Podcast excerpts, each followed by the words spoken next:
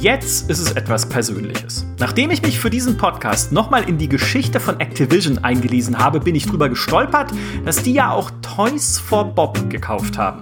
Toys for Bob, das war das ursprüngliche Entwicklerstudio von Star Control 2, einem der besten und witzigsten Spiele aller Zeiten, das unter anderem die nicht-lineare Erzählweise von Fallout beeinflusst hat, das Design des Mass Effect-Universums und die Story-Events von Stellaris. Star Control 2, das ist einfach legendär. Und was hat Toys for Bob dann für Activision gemacht?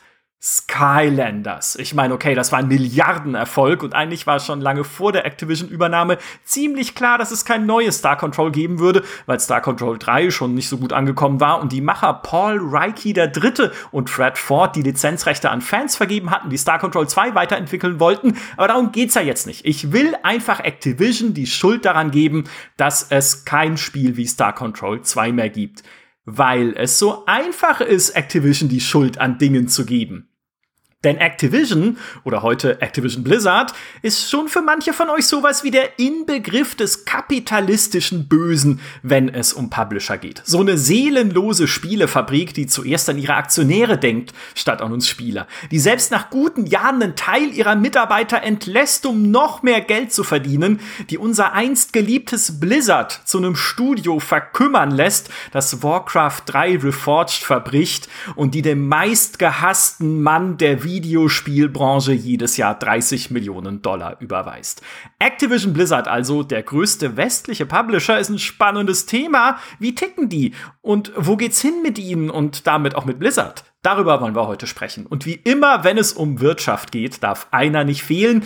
Er ist Unternehmensberater bei 1789 Innovations und der Podcast Brain zu meinem Binky. Herzlich willkommen, Human Nagafi. Guten Tag. Grüß dich. Ich muss dazu sagen, dieser Podcast ist auch für uns ein Experiment, denn wir können uns bei der Aufzeichnung zum allerersten Mal gegenseitig sehen. Und ich habe jetzt schon gesehen, wie du während meiner Einleitung genickt hast. Ja also erstmal Hurra. Voller Zustimmung. Wir sehen uns.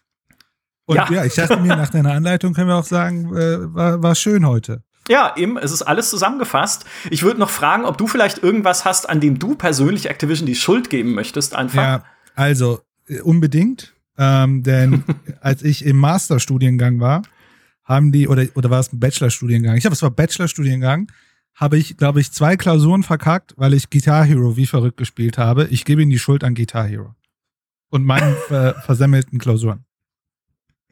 Das ist, aber das ist ja immer eine Art äh, positive Schuldzuschreibung, weil Guitar Hero einfach gut war damals.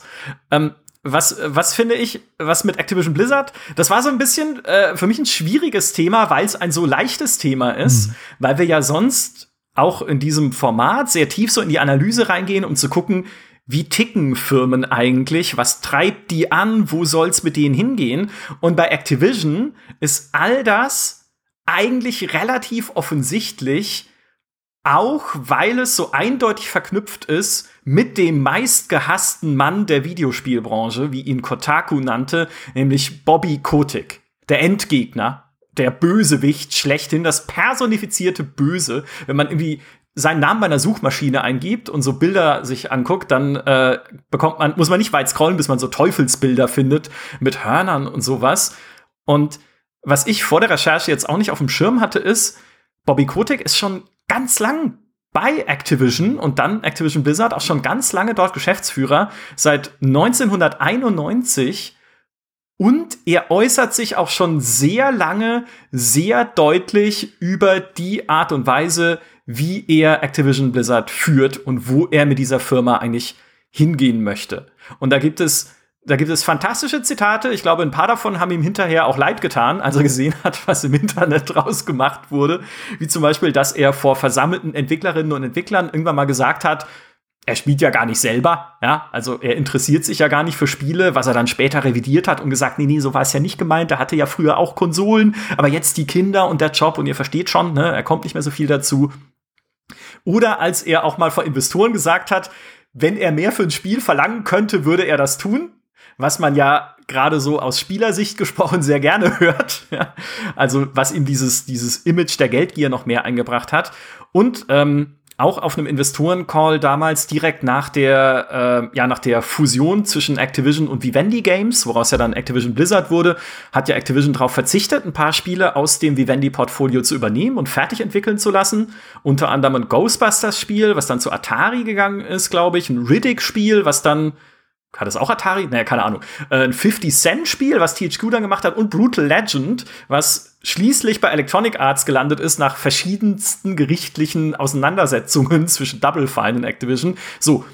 Und dann wurde Bobby Kotick auf einem Investoren-Call gefragt, ja, aber warum macht ihr denn diese Spiele nicht? Warum gebt ihr die denn ab? Und er hat gesagt, diese Spiele, auf die wir verzichtet haben, Zitat, haben nicht das Potenzial, jedes Jahr auf jeder Plattform ausgeschöpft zu werden und nicht das Potenzial, 100 Millionen Dollar Marken zu werden. Ich glaube, unsere Strategie muss darin bestehen, uns zu fokussieren auf die Produkte, die diese Eigenschaften haben, auf die Produkte, von denen wir wissen, dass wir auch noch in zehn Jahren daran arbeiten werden, wenn wir sie heute veröffentlichen. Mhm. Ja, und damit ist alles gesagt. Ja, ist es tatsächlich. Ich habe ich hab, ich hab sogar mal ein Zitat gelesen, ich paraphrasiere jetzt nur, dass sie auch eine Franchise bis zum Boden ausschöpfen würden, wenn sie es nur können.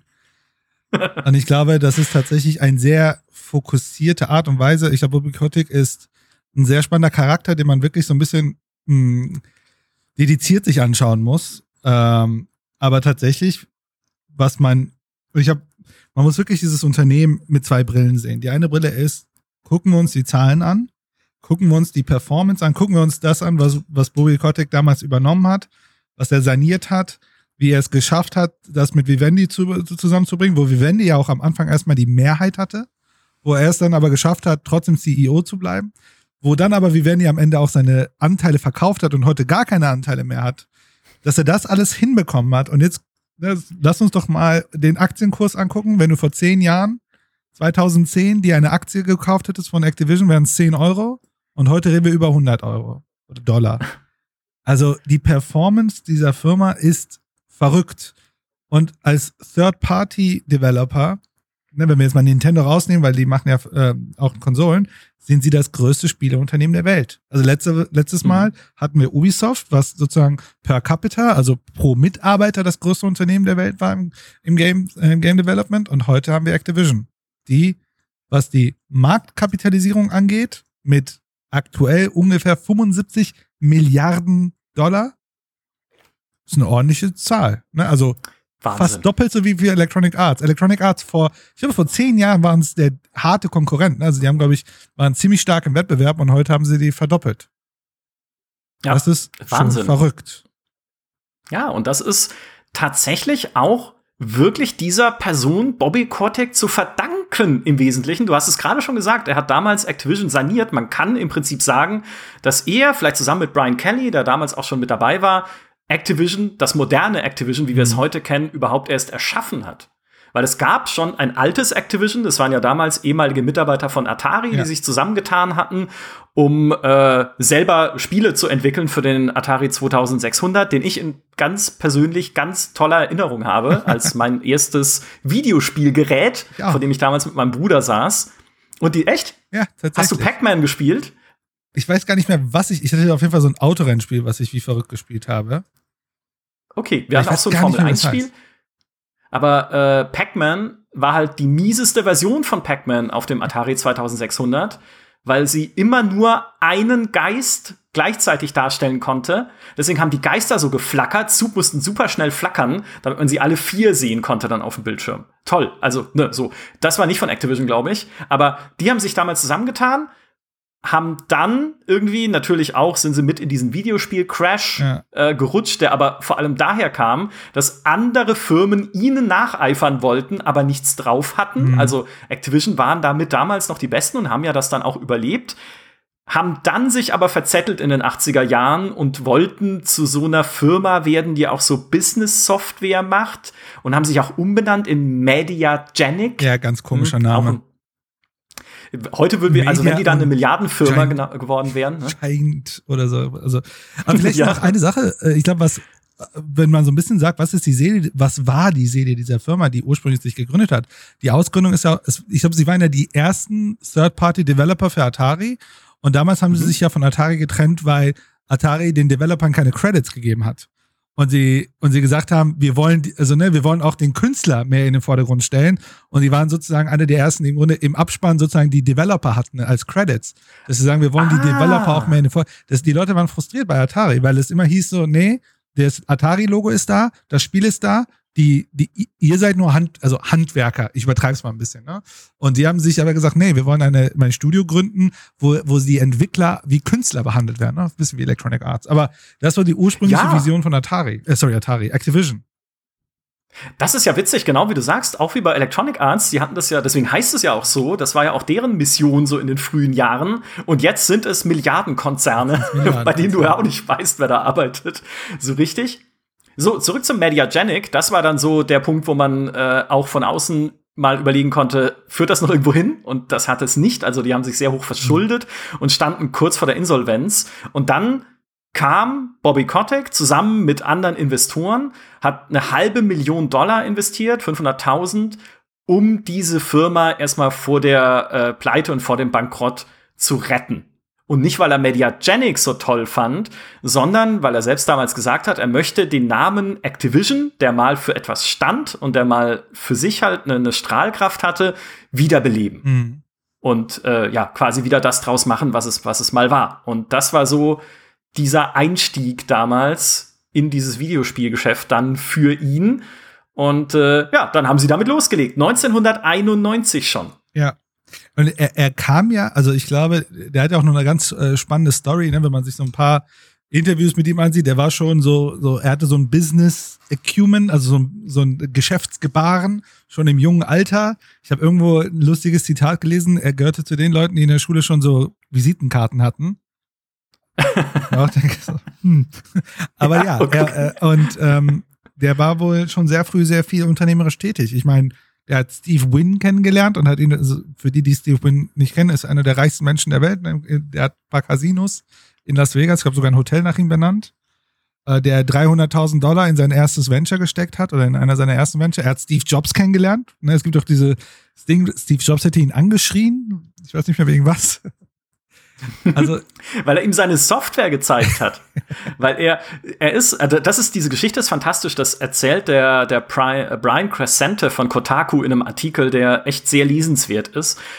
Und ähm, da geht es darum, dass Robert Kotick, also Bobby Kotick, zu Steve Jobs gegangen ist, um ihm Software zu zeigen, die das Interface von Apple Lisa auf den Apple II bringen sollte.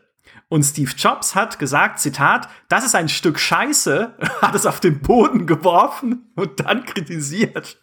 Und hat äh, Bobby Kotick und seinem Geschäftspartner, der damals noch mit dabei war, dann einen Prototypen des Mac gezeigt äh, und gesagt, äh, macht lieber sowas in die Richtung. Und ähm, ja, dann äh, sind sie halt wieder gegangen und waren recht desillusioniert. Und dieser, das steht auch mit in diesem Artikel, dieser Steve Wynn war halt auch eine Bekanntschaft, die er gemacht hat äh, bei irgendeinem Dinner. Und diese Geschichte alleine, wie der in ihn investiert hat und sie eingeladen hat in den Keller seiner Villa in Atlantic City, wo er dann auftrat wie so ein Filmstar mit Ring am kleinen Finger. Und dann es noch hieß, hey, müssen wir da nicht Verträge abschließen oder irgendwie unseren Vertrag auf dich als Investor umschreiben? Und er einfach nur gesagt hat, ach, passt schon, ihr seid jetzt Familie? Und Kotick meint dann auch in diesem Interview, und er dachte, er ist tot. Weil das alles so Mafia-Vibes hat, logischerweise. Also hat natürlich jetzt alles nichts mit Activision zu tun, aber das war so, das ist so seine ja. Origin Story. Ja? Und du merkst aber auch, er ist eigentlich nicht dieser zumindest rein business fokussierte Manager, zu dem er oft gemacht wird und das Bild, das er sich ja auch selber schnitzt durch die Zitate, die er äußert, weil er durchaus aus so einer Tech-Richtung kommt. Also er erzählt auch selbst, mhm. kann auch ein bisschen kokettieren sein in diesem Interview, dass er mal mit Blizzard-Leuten beim Abendessen zusammensaß, kurz nach der Übernahme, und hat dann mit ihnen angefangen, über die Rechengeschwindigkeit des Amiga zu reden. Und dann haben die Blizzard-Leute gesagt, hä? Wir dachten immer, du bist hier so ein reiner Businessmensch, den nur die Zahlen interessieren, aber du hast ja doch ein bisschen auch einen technischen Hintergrund. Also er kommt auch so mhm. aus dieser, also ich will nicht sagen, dass er selber Entwickler ist, das war er, glaube ich, auch so direkt nie, aber er kommt zumindest auch mit aus dieser, aus dieser Tech-Bubble und hat so eine Liebhaberschaft mhm. dafür. Ich würde vielleicht ergänzen. Ich glaube, für, für die normale Welt da draußen ist es ja auch so, ne, für uns gibt es so Business-Leute und dann Nicht-Business-Leute. Aber wenn wir ehrlich sind, gibt es innerhalb der Business-Leute ganz viele Differenzierungen. Also die Frage ist, hast du eher so ein, ich sag mal, so ein Finanztypen, so ein Analysten? Ich würde sagen, sowas wie Strauss Zelnick, ne? Wir hatten ja auch schon in der mhm. Folge mhm. zu Take Two drüber gesprochen. Der ist so ein richtiger Harvard Business School Analyst, der spielt, sagt auch selber, ich spiele nicht. Für ihn ist es so ein Business, das er verwaltet, das, da hatten wir auch schon drüber gesprochen. Sie haben ja eine super saubere Bilanz, ne? Alles ist clean und das ist für mich so jemand, wo ich sagen würde, der ist ein Investor, der ist ein Analyst, der ist so, okay, wo kann ich Geld rein investieren und bla bla bla. Wenn man sich Kotick anguckt, ist es eine andere Richtung. Für mich ist er eher von der Businessseite eher der, Entrepreneur, ne, der, der Unternehmer. Der schaut, was ist da, was kann ich draus machen, wie kann ich das weiterentwickeln, wie kann ich, ne, also äh, in der, in der, in der Businesswelt gibt es so ein, bei, bei, bei, sagen wir mal so, unternehmerischen Investoren gibt es so einen Begriff, der nennt sich Buy and, Buy and Build oder Buy and Match. So, man, man guckt sich Unternehmen aus, ne, kleinere Unternehmen, die haben sich auch sehr viele Developer mal gekauft und dann überlegt man sich, wie bringt man die zusammen und holt mehr Synergie aus die heraus und so weiter. So, was kann ich mhm. rausholen, außer die jetzt nur zu halten und in drei Jahren zu verkaufen? Und ich glaube, Kotick, anders als Strauss Zelnick zum Beispiel, ist so ein unternehmerischer CEO. Wobei jetzt ist er Milliardär. Mhm. Vielleicht sollten wir das noch sagen. Ja. Der, der, der ja. hat auch ein ganz gutes Gehalt. Also ich glaube, Kotick hat in den letzten Jahren 30 Millionen ist so, wird sein Gehalt. Also es wird nicht geschätzt, sein Gehalt steht ja im Geschäftsbericht, also im Jahresabschluss äh, oder im äh, Financial, ähm, wie heißt das Ding auf Englisch, Financial Statement, steht ja sein Gehalt drin, weil das rechtlich vorgesehen ist. Und mit Option und Boni und alles drum und dran sind es 30 Millionen. Ich glaube, letztes Jahr waren es 31 Millionen Dollar. Und Fun Fact, es gibt so, eine, so, so ein Ranking der Most Overpaid CEOs er ist auf Platz Nummer, äh, Nummer 45. wie, dieses Ranking, wie, wie, wonach entsteht so ein Ranking? Ja, das ist wohl so ein Non-Profit-Unternehmen in den USA, die machen dann so, keine Ahnung, Lobby Watch und, und CEO Watch, das müssen, müssen man sich tatsächlich mal anschauen. Und die geben wohl jedes Jahr so ein Ranking der Overpaid CEOs raus. Wobei ich bei Kotick gar nicht, also ich meine, klar, ne, 30 Millionen sind super viel und er verdient, ich glaube, das durchschnittliche Activision Blizzard Gehalt ist 95.000 im Jahr. Also er verdient ja damit ein Vielfaches mehr und ich glaube, danach wird es auch so ein bisschen bemessen. Mhm. Aber was man ihm echt lassen muss, ist, die Performance seiner Firma ist unglaublich krass. Also da kann man, da kann man nichts anderes sagen als, er hat es echt geschafft, diese Firma als die Nummer, den Nummer 1 Third-Party-Developer im Markt zu etablieren und hat im Grunde alle anderen Konkurrenten mehr oder weniger ausgebotet. Also wenn wir auf die Liste schauen, wie gesagt, äh, äh, Nintendo mit, mit, mit, mit, ähm, mit 80 Milliarden wäre sozusagen noch drüber, aber EA 40 Milliarden. Take-Two 22 Milliarden. Und die sind einfach mit ihren fast 75 Milliarden Marktwert, haben die alle überholt. Also das ja. Ist schon krass. Aber naja, aber wenn wir über Activision reden, reden wir ja nicht über eine Firma. Ja, wir reden über zwei. Vielleicht auch drei. Inzwischen. Ja, drei? Echt? Ach so, ja gut, King, genau, richtig. Ja, äh, auf jeden Fall. Stimmt, das vergisst du nämlich immer. Das muss ich mir auch immer wieder, wenn ich diese Finanzberichte lese von Activision, also ich will jetzt nicht sagen, dass ich jeden Tag morgens zum Kaffee die Finanzberichte von Activision lese, aber es steht ja immer wieder drin. Unsere drei Top-Marken sind Call of Duty, World of Warcraft und Candy Crush. Und da stolper ich auch dann immer wieder und sage, natürlich, ich meine, die haben 5,9 Milliarden US-Dollar damals bezahlt für die Übernahme von King. Ich glaube, 2015 mhm. war das oder 16, 15, irgendwie so ja. da um die Ecke rum. Und äh, wo wir damals schon gesagt haben, auch bei der GameStar, wait, what? Was mit, wie viel zahlen die? Mehr als Disney für die Star Wars Rechte für einen äh, Mobile-Spielentwickler. Soll jetzt gar nicht respektierlich klingen. Also wir wissen alle inzwischen, dass Mobile Games sehr, sehr erfolgreich sind. Aber diese Summe an sich war trotzdem so enorm hoch. Aber ja. man sieht jetzt auch warum. Weil dieses Candy Crush und so ein bisschen diese Candy Saga Welt, die noch drumherum gebaut ist, natürlich von King, einfach ein wahnsinnig lukratives Business ist. Nicht nur, weil die Spiele selbst erfolgreich sind über Mikrotransaktionen, sondern auch das war mir neu, aber das steht auch in ihren Geschäftsberichten drin. Sie auch Geld verdienen mit Werbung, die andere schalten yes. in den Spielen das ist von verrückt. King. Das Geschäftsmodell ist nicht nur Microtransaction, es ist Ad, also Advertising äh, Placement, ne? also äh, ja. hier äh, Werbefläche Ver Vermietung oder Vermittlung. Oh, und äh, by the way, ne, also man lacht drüber und sagt Candy Crush, Also wenn man sich aber die Quartals, viertes Quartal 2020 die Zahlen anguckt, verdienen ja. sie mit Candy Crush 577 Millionen Dollar und mit allen Marken von Blizzard 579 Millionen. Mhm. Das ist ja verrückt. Ja, ist Wahnsinn. Aber da siehst du auch, daher kam halt damals dieses riesige Investment. Und das ist halt, denke ich mal, auch so natürlich dieses, dieser Druck, der dann firmenintern entsteht, wenn man sagt, hey, guck mal, ja, wir verdienen hier mit Candy Crush in einem Quartal 500, mit einem Ding, ja. in einem Quartal 570 Millionen. Wo sind denn die anderen großen Marken und Projekte, mit denen wir das auch schaffen können. Also inzwischen kann man ja sagen, wenn äh, Brian, äh, Brian sage ich, Bobby Kotick 2010 war das, glaube ich, oder 2008 sogar, also kurz damals nach der Vivendi-Übernahme noch von 100 Millionen Dollar Marken gesprochen hat. Heute müsste er dann von einer Milliarde Dollar Marken ja. reden. Also vielleicht noch, vielleicht noch eine, eine Zusatzinfo. Die Marge bei Candy Crush ist deutlich besser. Ne? Also die machen 577 Millionen Gewinn, äh, sorry, Umsatz mit Candy Crush, aber das operative, operative Umsatz, also sozusagen, also operative äh, ähm, äh, äh, Gewinn, das heißt sozusagen äh, äh, Umsatz minus äh, Kosten, um den Umsatz zu machen, liegt bei 242 Millionen. Das sind 42 Prozent operative Marge, wohingegen bei Blizzard es nur bei 28 Prozent liegt. Das heißt sogar mit jedem Euro, den sie bei Candy Crush machen, äh, also jeder Euro bei Candy Crush, also andersrum, jeder Euro, den sie bei Blizzard machen, ist doppelt so viel, fast doppelt so viel wert wie bei, bei Candy Crush. Und das ist ja auch mhm. schon krass, ne? Also, das ist wirklich, das sind krasse Zahlen, aber jetzt kommt, und das ist wirklich, das habe ich auch gelernt jetzt in den letzten Tagen. Ich wusste nicht, wie groß Call of Duty ist. Also ich wusste, ja. dass es groß ist. aber ich wusste nicht, dass ja. es so groß ist. Also, wo ja. wir jetzt gerade gesagt haben, die haben mit Blizzard 579 Millionen gemacht, haben die mit im Wesentlichen Call of Duty 1,6 Milliarden gemacht. Ja. Und das ist ja auch hauptsächlich mit Call of Duty Modern Warfare und vor allem Warzone.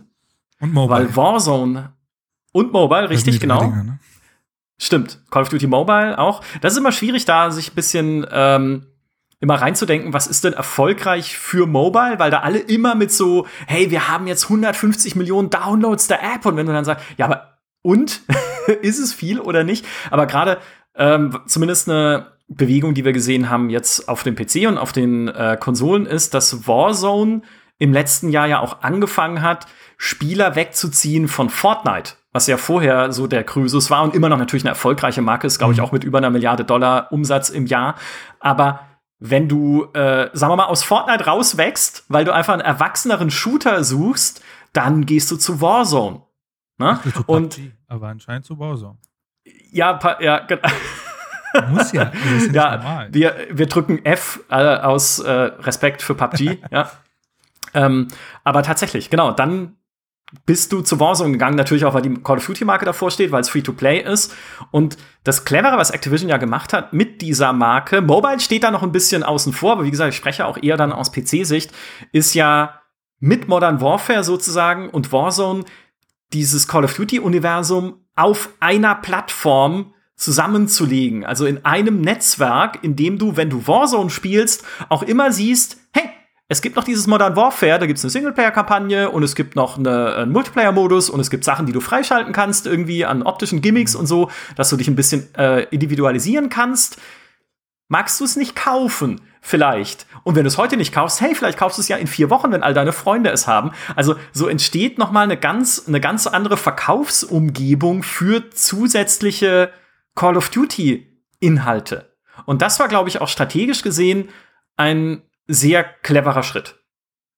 Ja, also ich bin, also da bin, da bin ich wirklich vom Stuhl gefallen. Also Warzone war strategisch ein so smarter Move, dass du sagst, du hast diese feststehende Plattform, wo Leute kostenlos draufkommen. Und wir haben ja diese, ja, also jedes Jahr rennt dieses, äh, haben wir diese Franchise, die so unglaublich erfolgreich ist. Also ich glaube, Call of Duty gilt ja als eines der erfolgreichsten Franchises überhaupt. Mhm. Und dann, jetzt hast du noch dieses ne, diese Sicherheit, dass auch Leute, die vielleicht sich das nicht kaufen würden, aber kostenlos sind sie ja mit drin. Und jetzt hast du noch eine stärkere Positionierung von Call of Duty. Das ist, also Hut ab, wer auf diese Ideen gekommen ist. Aber äh, das, das würde mich jetzt mal wirklich interessieren. Wie, wie ist äh, Call of Duty so erfolgreich geworden? Das ist nur ah, das ist ein Spiel? Also, ich meine, Call of Duty allein, also wenn du dir anguckst, ne, da steht Activision, aber Activision ist ja im Wesentlichen ein Spiel. Also Activision ja. Publishing, ne? Also klar, du könntest sagen, es ist das Tony Hawk und Crash Bandicoot und so, aber im Kern ist es Call of Duty. Wie konnte Call of Duty so unglaublich erfolgreich werden? Ich glaube, also angefangen hat es logischerweise mit Call of Duty 4, so das, das Modern erste Modern Warfare damals. Man muss ja inzwischen sehr genau differenzieren, welches Modern Warfare man meint, mit dem alten Modern Warfare, dem neuen Modern Warfare und Modern Warfare Remastered.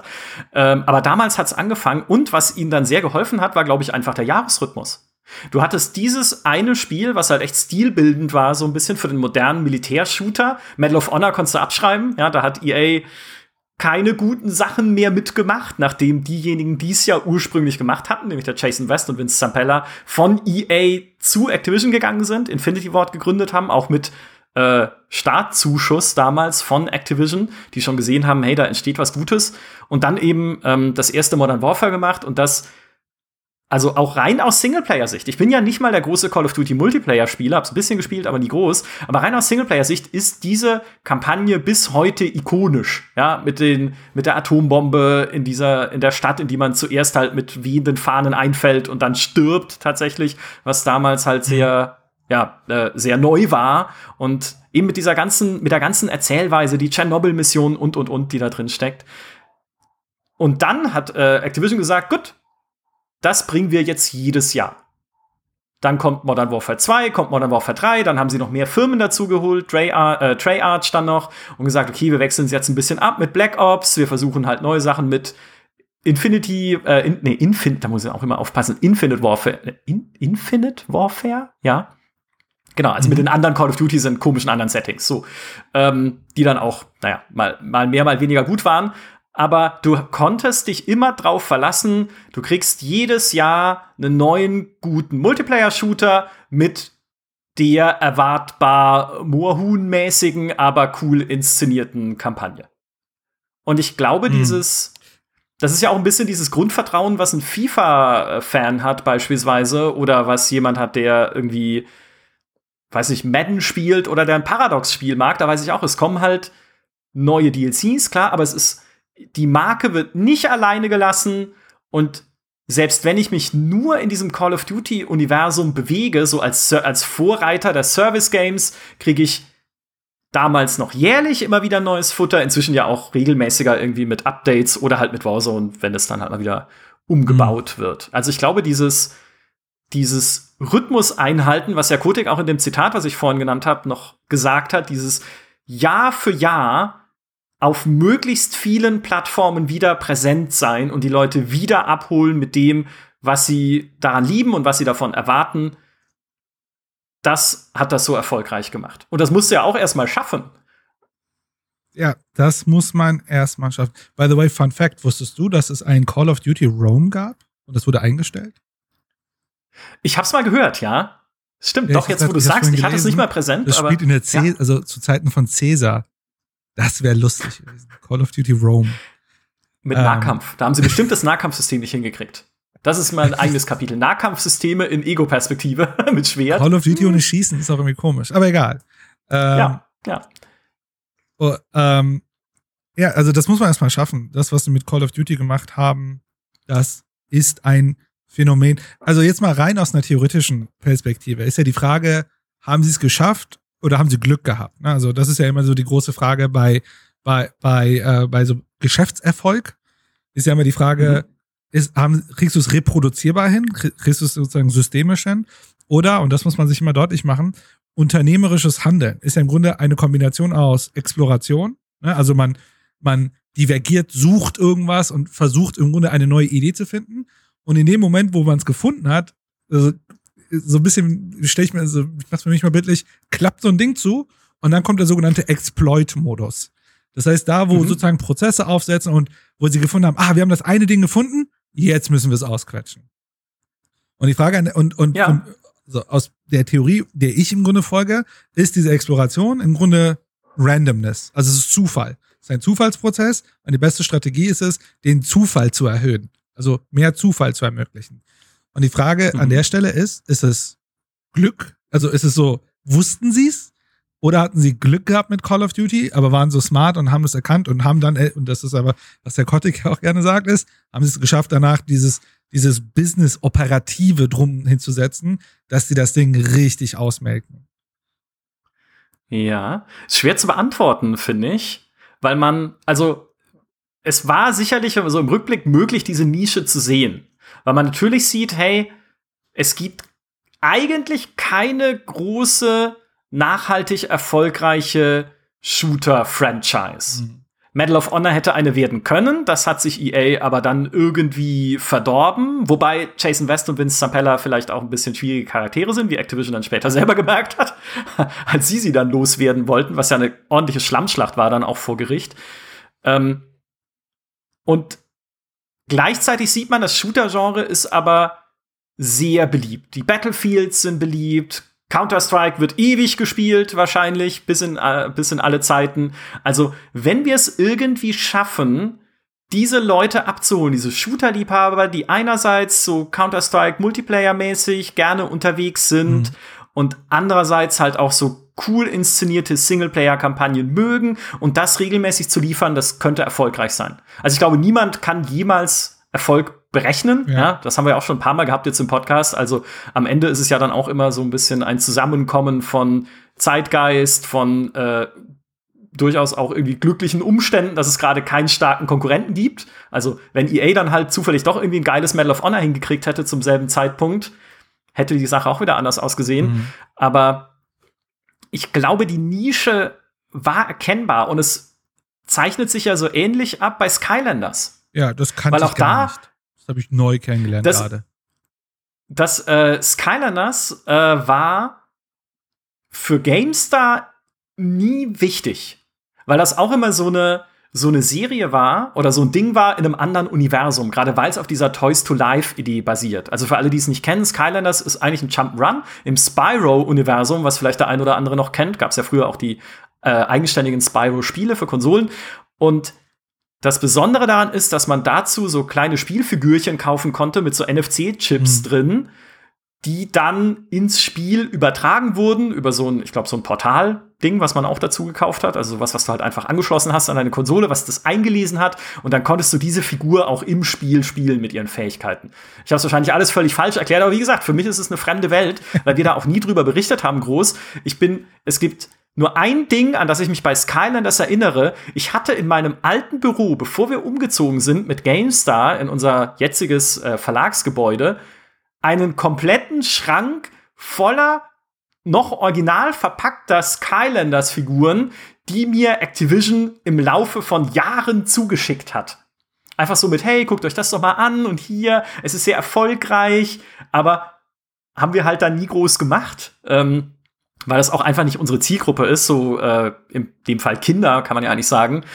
Ähm, und die habe ich dann, glaube ich, an Kollegen verschenkt, deren Kinder auch gerne Skylanders gespielt haben. Aber was man bei Skylanders halt sagen muss, das war riesig. Mhm. Die haben allein zwischen 2011 und 2016 300 Millionen von diesen Figürchen verkauft und damit über drei Milliarden Dollar verdient. Ja. Und es gab ja noch diverse Ableger. Es gab ja irgendwie die Skylanders Hauptspiele, dann gab es noch ein Free-to-Play-Browser-Spiel. Es gab sieben Mobile-Spiele.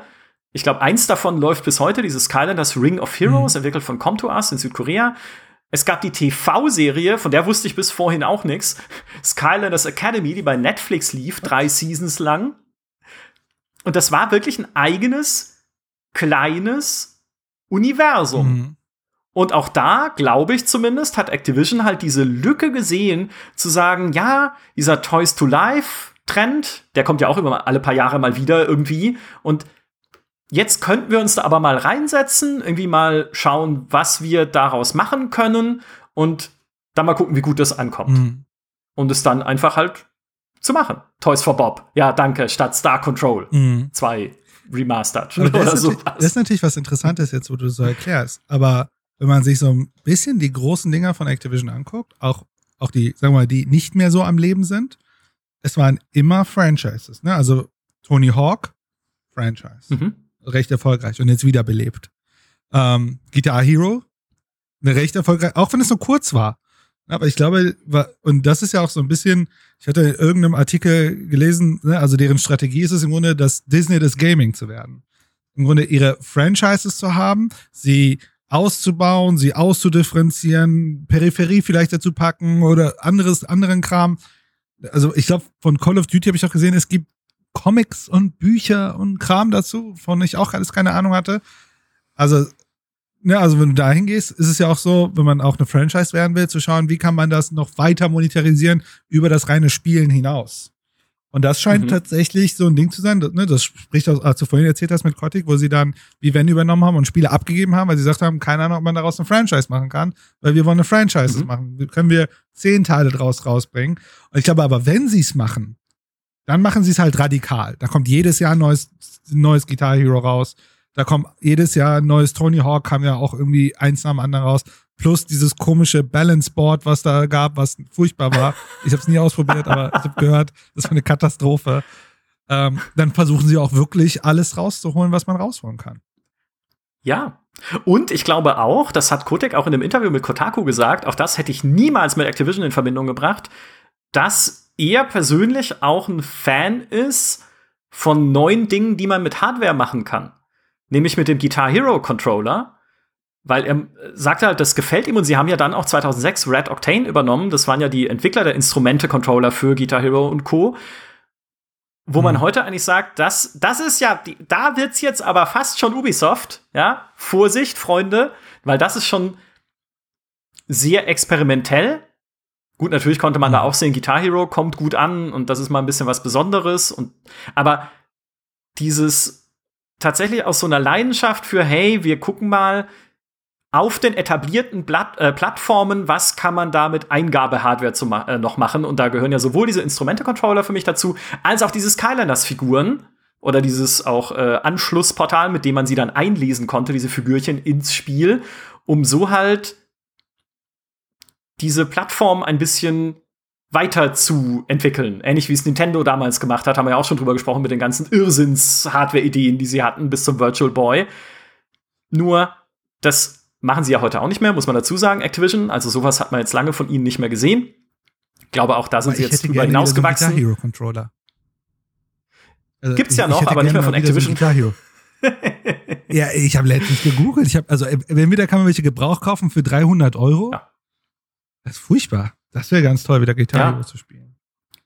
Das ist ja, das ist ja das, was dann passiert ist tatsächlich, weil sie ja gesehen haben, okay, dieses Skylanders funktioniert nicht mehr so gut, dieser Trend klingt wieder ab. Auch andere, die sich dann da angeschlossen haben. Disney hat ja das Disney Infinity gemacht, was so ähnlich war. Ist ja dann auch ausgelaufen. Uh, Ubisoft kam dann viel zu spät mit seinem Raumschiffspiel, was dann gar nicht mehr funktioniert hat. Also da hast du gesehen, okay, das geht einfach weg. Und auch Guitar Hero, dieser Trend ist ja dann irgendwann abgeklungen und hat sich so auch ein bisschen verlagert in diese professionelle Nische, wo dann Leute angefangen haben, ihre echten E-Gitarren zum Beispiel anzuschließen, wo du als normaler ja. äh, Spieler, also aus meiner Sicht dann denkst, ich kann zwar, ich kann tatsächlich Gitarre spielen, aber nicht gut. Ja, also ein paar Akkorde kriege ich heute noch hin. Äh, meine Gitarre muss aber mal wieder neu bespannt werden, sonst würde ich es euch jetzt natürlich vorspielen. ist tatsächlich mal ein paar Seiten kaputt. So, aber da sage ich halt selbst, es ist mir dann wieder zu expertig. Also ja. das hat sich auch aus dem Mainstream rausentwickelt. Und da hat Activision dann halt natürlich auch gesehen, okay, diese Sachen haben dann auch keine Zukunft, weil wir wollen halt groß denken und groß bleiben. Ja, ich habe der Vollständigkeit halber, die haben, glaube ich, versucht auf der PlayStation 4 zumindest, also auf der Generation der PlayStation 4, ein Reboot zu machen von Guitar Hero. Und da hatten sie einen komplizierteren Controller gemacht. Und mhm. da war, also den habe ich mir sogar geholt und dachte ich mir so, nee, äh, äh, äh, das ist zu kompliziert. Ich will die alten fünf Farben haben. Äh, und ja. dann war es auch raus. Ne? Und dann, das ist, glaube ich, Guitar Hero Live oder so. Mhm. Äh, hat auch ja. nicht wirklich gefruchtet äh, an der Stelle. Ja. Das sind halt immer so diese Trends, die kommen und gehen, genau wie bei der Bewegungssteuerung mit der Wii. Wenn du dabei bist und wenn du es zum richtigen Zeitpunkt hast, wirst du halt sehr erfolgreich, aber irgendwann hat es dann seinen Reiz auch wieder ein bisschen verloren, wenn einfach auch die Möglichkeiten ausgeschöpft sind. Und das waren sie ja mit Guitar Hero eigentlich. Mhm. Gut, Skylanders kenne ich nicht so gut, aber ich glaube, da ging jetzt auch nicht mehr so viel mehr, was man dann, was man machen konnte. Und dann hat halt Activision auch gesagt, gut, dann konzentrieren wir uns wieder auf andere Sachen. Und was können wir übernehmen? Vivendi Games. Also nicht übernehmen, nein, falsch, sondern es war eine Fusion. Es war also sie ja quasi, eigentlich, genau, eigentlich hat Vivendi Games sie ja übernommen, Mhm. weil sie ja die äh, dann nach wie vor Mehrheitseigner waren. Ja. Ich glaube, mit über 60 Prozent Ja, knapp 60 der Anteile an Activision Blizzard. Genau. Und erst als Vivendi dann unter Schuldendruck gekommen ist, irgendwann wollten sie ja Activision Blizzard verkaufen und haben sich in der Branche umgeschaut. Und EA war interessiert, was, also ich glaube, das wäre für Bobby Kotick persönlich eine Beleidigung gewesen, wenn an seinen lebenslangen Rivalen EA sie dann verkauft worden wären. Äh, Microsoft war angeblich interessiert ähm, und äh, Time Warner damals. Aber dieser Verkauf kam nicht zustande. Und was dann passiert ist, ist, äh, das hattest du vorhin auch schon gesagt, dass sich Activision frei gekauft hat von Vivendi. Mhm.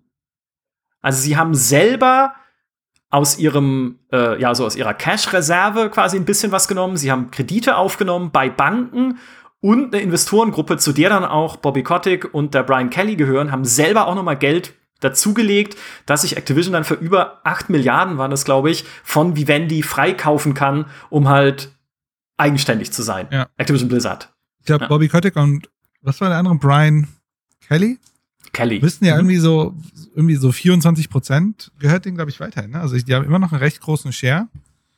Ähm, und wie gesagt, ich glaube, was super spannend war, war, dass als der Bobby Kotick mit, äh, mit Vivendi gesprochen hat und dann dieser Merger stattgefunden hat und dann tatsächlich ähm, Vivendi ja die Mehrheitsanteile hatte, hat er es trotzdem geschafft, der CEO zu bleiben.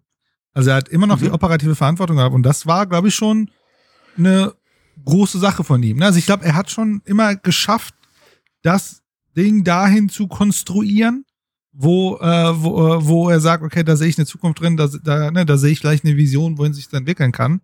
Und das muss man echt mal, den Hut heben, dass er das geschafft hat. Also das sind ja keine kleinen Sachen. Ja, ähm, tatsächlich. So sehr man, was man auch immer über ihn denkt. Ne? Also ich glaube, da können wir auch gleich nochmal draufhauen. Äh, und, ja. aber das war auf jeden Fall eine krasse Nummer. Ja. Hätte ich jetzt tatsächlich auch gerne draufgehauen, weil es war natürlich auch ein Kampf, der zwischendurch immer mal wieder mit harten Bandagen geführt wurde. Unter anderem, hatte ich vorhin auch schon gesagt, bei dieser Auseinandersetzung mit den Gründern von Infinity Mhm. Ward, die ja ursprünglich sich hatten irgendwie zusichern lassen von Activision, dass sie weiter die kreative Leitung behalten bei Call of Duty, aber für hohe Boni, also sie haben sich auch sehr gut dafür bezahlen lassen und mit der Klausel im Vertrag, dass sollten sie gefeuert werden, gehen alle Rechte an Call of Duty an Activision. So, und was passiert, wenn man böse ist? Man fängt an, Gründe zu suchen, Jason West und Vince Zampella zu feuern.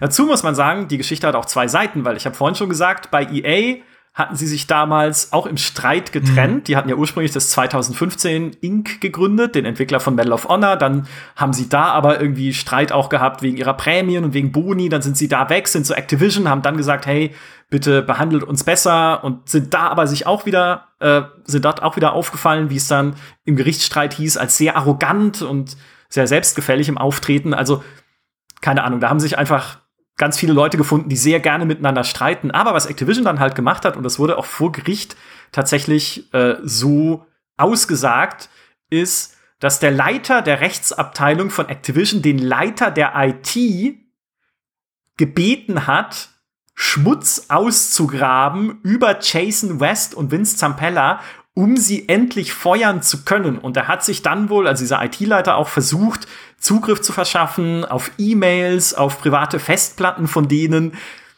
wo du dann so denkst, das klingt jetzt nicht nach den, äh, nach den Taten einer Firma, bei der ich gerne arbeiten würde. Und wie es auch vor Gericht hieß, es konnte dann nicht bestätigt werden, es gab keine Dokumente, die es belegen, aber das geschah auf Anweisung von Bobby Kotick, der gesagt hat, sucht bitte Wege, diese Leute loszuwerden, auch natürlich, damit die Marke Call of Duty uns gehört und wir sie, ich mag das Wort so gerne, weil wir es jetzt schon ein paar Mal benutzt haben, ausschöpfen können, ja. äh, bis der Brunnen trocken ist, sozusagen. Ich meine, und das wäre was ja. noch interessant wäre, ich meine, da könnte man jetzt ein paar Parallel ziehen. Und ich meine, wenn man, wenn man über Activision redet, muss man auch über ein anderes Spiel noch sprechen, Das ist Destiny. Ja. Ähm, ja. Die, ich habe hier einen Newsartikel, ich weiß gar nicht mehr von wem das ist, aber von 2014, wo steht, Destiny crosses 500 million on day one. Biggest new video game launch ever. Mhm. Das wusste ich auch nicht. Ich muss sagen, 2014 war so die Zeit, wo ich jetzt nicht mehr so aktiv am Spielen war. Ich habe gar nicht mitbekommen, was für ein krass kommerzieller Erfolg Destiny 1 war. Aber anscheinend war ja. er sehr erfolgreich. Der Launch war gigantisch damals von Destiny 1. Wir saßen, es war ja konsolenexklusiv damals, wir saßen dann auch da und haben gesagt, naja, bei der GameStar interessiert es uns jetzt nicht so, aber äh, die Kolleginnen und Kollegen von der GamePro freut sicherlich. Und ja, das ist, das ist richtig eingeschlagen. Und ich habe äh, lustigerweise gestern noch mit Kollegen drüber diskutiert, wie eigentlich diese Ehe auseinandergegangen ist zwischen Bungie und Activision, weil seit 2018, seit dem 31. Dezember 2018 ist ja Activision nicht mehr der Publisher von Destiny. Und es war ja eine einvernehmliche Trennung, wie man sagt. Und dazu gehören irgendwie auch zwei Seiten, mhm. weil wohl Activision und der, der COO, der Chief Operating Officer, der, der Cody Johnson, hat äh, auch in der Fragerunde mit Analysten gesagt, naja, die Marke Destiny hat unsere Erwartungen nicht erfüllt, unsere finanziellen Erwartungen hauptsächlich. Und wir haben nicht das Gefühl, dass Destiny 2019, also dann nach der Trennung, substanziell zu den Erlösen der Firma beitragen würde. Dazu muss man wissen, ursprünglich hatte sich Activision im Vertrag mit Bungie vier Destiny-Spiele innerhalb von zehn Jahren zusagen lassen. Ja, und, und da sah also es dann schon ein bisschen eng aus. Ja, und auch irgendwie year to year, also jedes Jahr sollte auch irgendein Update erfolgen. Ne? Also ich glaube, es war ein zehn Jahres Deal, wo Bungie mhm. jedes Jahr irgendwas noch dazulegen musste. Das kann sein, das habe ich gar nicht so sehr im Kopf, aber sie haben auf jeden Fall halt diese, dieselbe Erwartung eigentlich gehabt. Vielleicht nicht ganz mit dieser hohen Taktung, aber dieselbe Erwartung wie bei Call of Duty. Mhm. Und wie bei Skyler das ja auch im Endeffekt. Wir kriegen regelmäßig Vollpreisspiele, die sich wieder gut verkaufen, weil wir wissen, das bringt uns immer wieder eine Umsatzspitze. Es gibt ja auch jedes Jahr im Geschäftsbericht diese, diese kleine Zeile zu jeder Marke von Activision, wo dann steht, ja, dieses Jahr waren die äh, Umsätze bei Destiny nicht so hoch, weil es ist einfach kein neues Spiel rausgekommen. Und DLC bringt einfach nicht so viel, wie es ein richtiges neues Spiel bringt. Genau, 2010 hat Bungie diesen Deal geschlossen mit Activision, nach acht Jahren dann schon aufgelöst, statt nach zehn Jahren erst, weil es auch einfach absehbar war, dass sie vier Destinies nicht mehr hinkriegen in zwei Jahren. Also noch zwei ja. zusätzlich wäre einfach nicht machbar gewesen. Und äh, eine Sache, die Activision und damals der Cody Johnson noch gesagt hat, und heute wissen wir, was es bedeutet, ist, dass andere Activision Studios zu sehr auch in Destiny mit eingebunden waren, um Bungie zu helfen, unter anderem High Moon und Vicarious Visions. Und Vicarious Visions hat ja dann jetzt die Tony Hawk Remaster gemacht und arbeitet momentan am Diablo 2 Remaster. Also sie wollten diese Studios ja. auch bei einer Marke, in der sie keine Zukunft sehen, oder in der sie halt, ich meine, ist ja nicht so, als würde Destiny von heute auf morgen aufhören. Es ist immer noch ein Spiel, das wahrscheinlich ganz gut Geld bringt bei Bungie, aber hm. zumindest nicht in dem Niveau, das auf dem Niveau, was Activision erwartet. Dann sagen sie, okay, komm, setzen wir diese Studios lieber ein für andere Projekte, als sie dann daran zu binden. Genau. Und damit das ist die eine Seite der Geschichte. Langsam. Oh, was ist die andere Seite? Die andere Seite ist Bungie.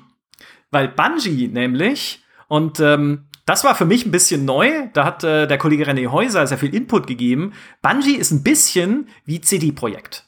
Und zwar, weil Bungie eine sehr kreative Atmosphäre hat, wo sich dann auch nach dem Activision-Deal Menschen beschwert haben, dass die darunter sehr leidet. Also weil man plötzlich viel härter ist bei Zielvorgaben, aber durch diese kreative Atmosphäre sehr schlecht darin ist, strukturiert zu arbeiten und zu planen. Weil mhm. auch früher, wenn wir überlegen, bei Bungie gab es ja schon bei Halo 2 Trailer zu dem Spiel, die in keinster Weise dem geähnelt haben, was wir dann später spielen konnten. Also das, der Halo 2 Trailer ist immer noch legendär dafür, dass er einfach so viel besser aussah, als dann später das fertige Spiel. Man munkelt, im nächsten Halo Und soll das dann drin sein, tatsächlich. ja, wirklich. Es wäre super, wenn sie einfach exakt eins zu eins diese Trailer-Szene von damals und sagen, jetzt, hier ist das wir Ding, was Bungie euch vor irgendwie. Ja, die waren ihrer Zeit voraus. So, und das macht es natürlich auch mega schwer, mit Bungie zusammenzuarbeiten, so dass sie immer wieder Meilensteine gerissen haben, halt unterschiedliche Sachen nicht äh, liefern konnten. Und auch intern bei Bungie hat's halt ordentlich gekracht, schon bevor Destiny überhaupt rauskam, weil der Jason Jones damals, ihr Kreativchef und Mitgründer, gesagt hat, Destiny, und das war im Jahr, als es erscheinen sollte, 2013, Destiny ist nicht das Spiel, was ich wollte oder was wir hier uns eigentlich gerne wünschen würden. Einfach vom Spielablauf her. Es war zu linear, die Story war eben zu, äh, ja, ein zu linearer Ablauf einfach von Schauplätzen. Und dann haben sie ja das komplette Spiel neu arrangiert Story-Fetzen hin und her geschoben, selbst Cutscenes hin und her geschoben, woraus ja dann diese, diese furchtbar wirre und unsinnige Story geworden ist, dieses Destiny-Universums. Der Autor oder der Leiter des Autorenteams damals, der Joseph Staten, hat dann gekündigt und gesagt, das gebe ich mir nicht mehr. Der, der Komponist, der Martin O'Donnell, wurde gefeuert, nachdem er sich darüber beschwert hat, dass der Activision-Deal eben diese, diese kollegiale Kultur bei Bungie irgendwie erodiert. Daraufhin hat Activision seine Musik aus dem Trailer gestrichen. Dann gab es Streit, dann kam die Kündigung, dann gab es noch mehr Gerichtsstreit. Irgendwann hat er dann doch noch äh, Lizenzgebühren zugesprochen bekommen, weil seine Musik ja im Spiel drin ist. Aber du siehst, dieses ganze ich sag mal, dieses Konstrukt Bungie ist schwierig. Ich glaube, es ist nicht einfach, auch mit denen planvoll zu arbeiten. Aber halt, weil sie auch wieder so ein, so ein kreativer Haufen sind, der halt einfach auch manchmal, und das kennen wir von CD-Projekt, der halt manchmal Ideen hat, die, die er auch wieder umschmeißen muss, wenn sie mhm. nicht funktionieren.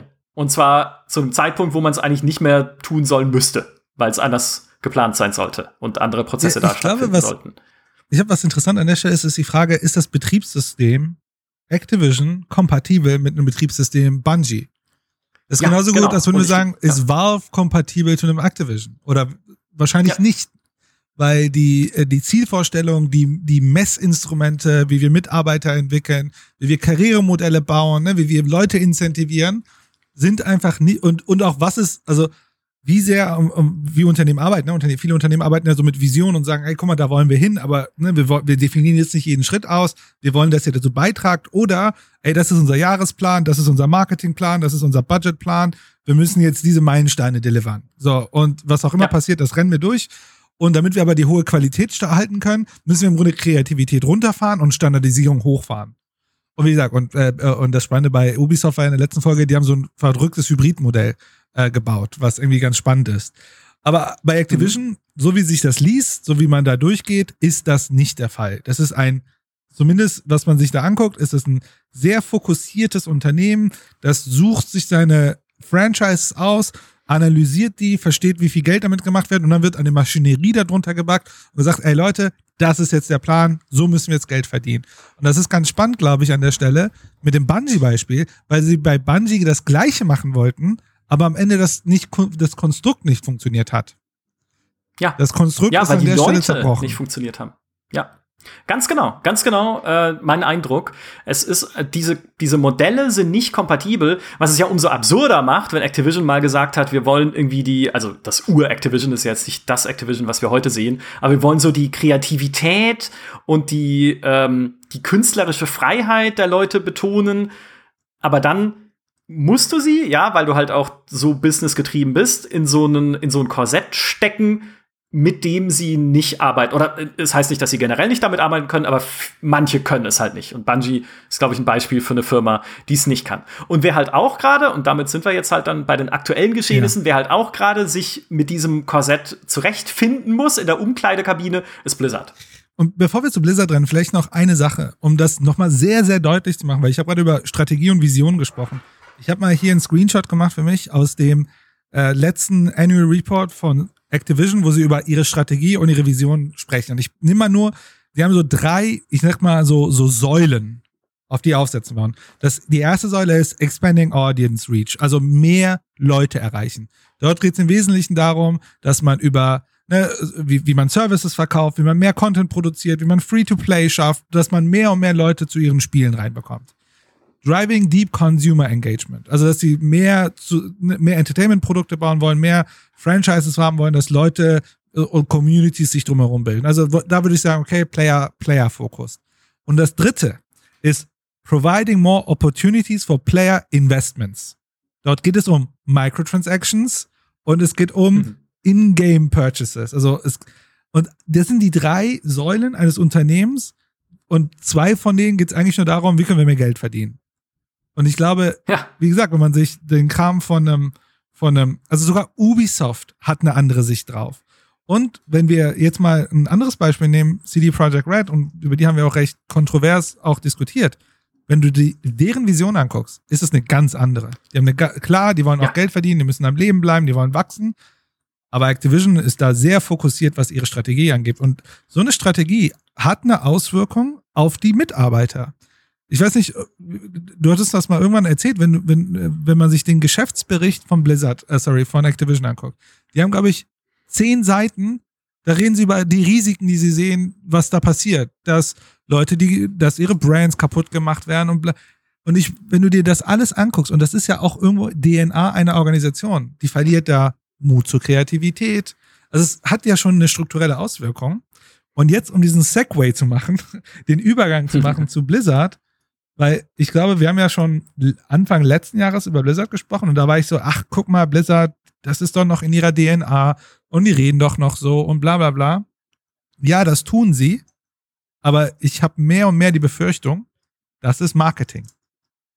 Mhm. Und dass Activision, und ich schmeiß mal eine Hypothese rein und da kannst du jetzt einfach mal schauen, wie du das siehst. Activision hat die erstmal eine Weile machen lassen und irgendwann denken sie sich so, ey Leute, kriegt ihr das nicht auf die Straße, eure Franchises jährlich, äh, jährliche Dinge rauszuhauen? Okay, ihr habt World of Warcraft, aber der andere Kram, ihr braucht acht Jahre für ein neues Diablo, warum kommt Diablo nicht jährlich raus?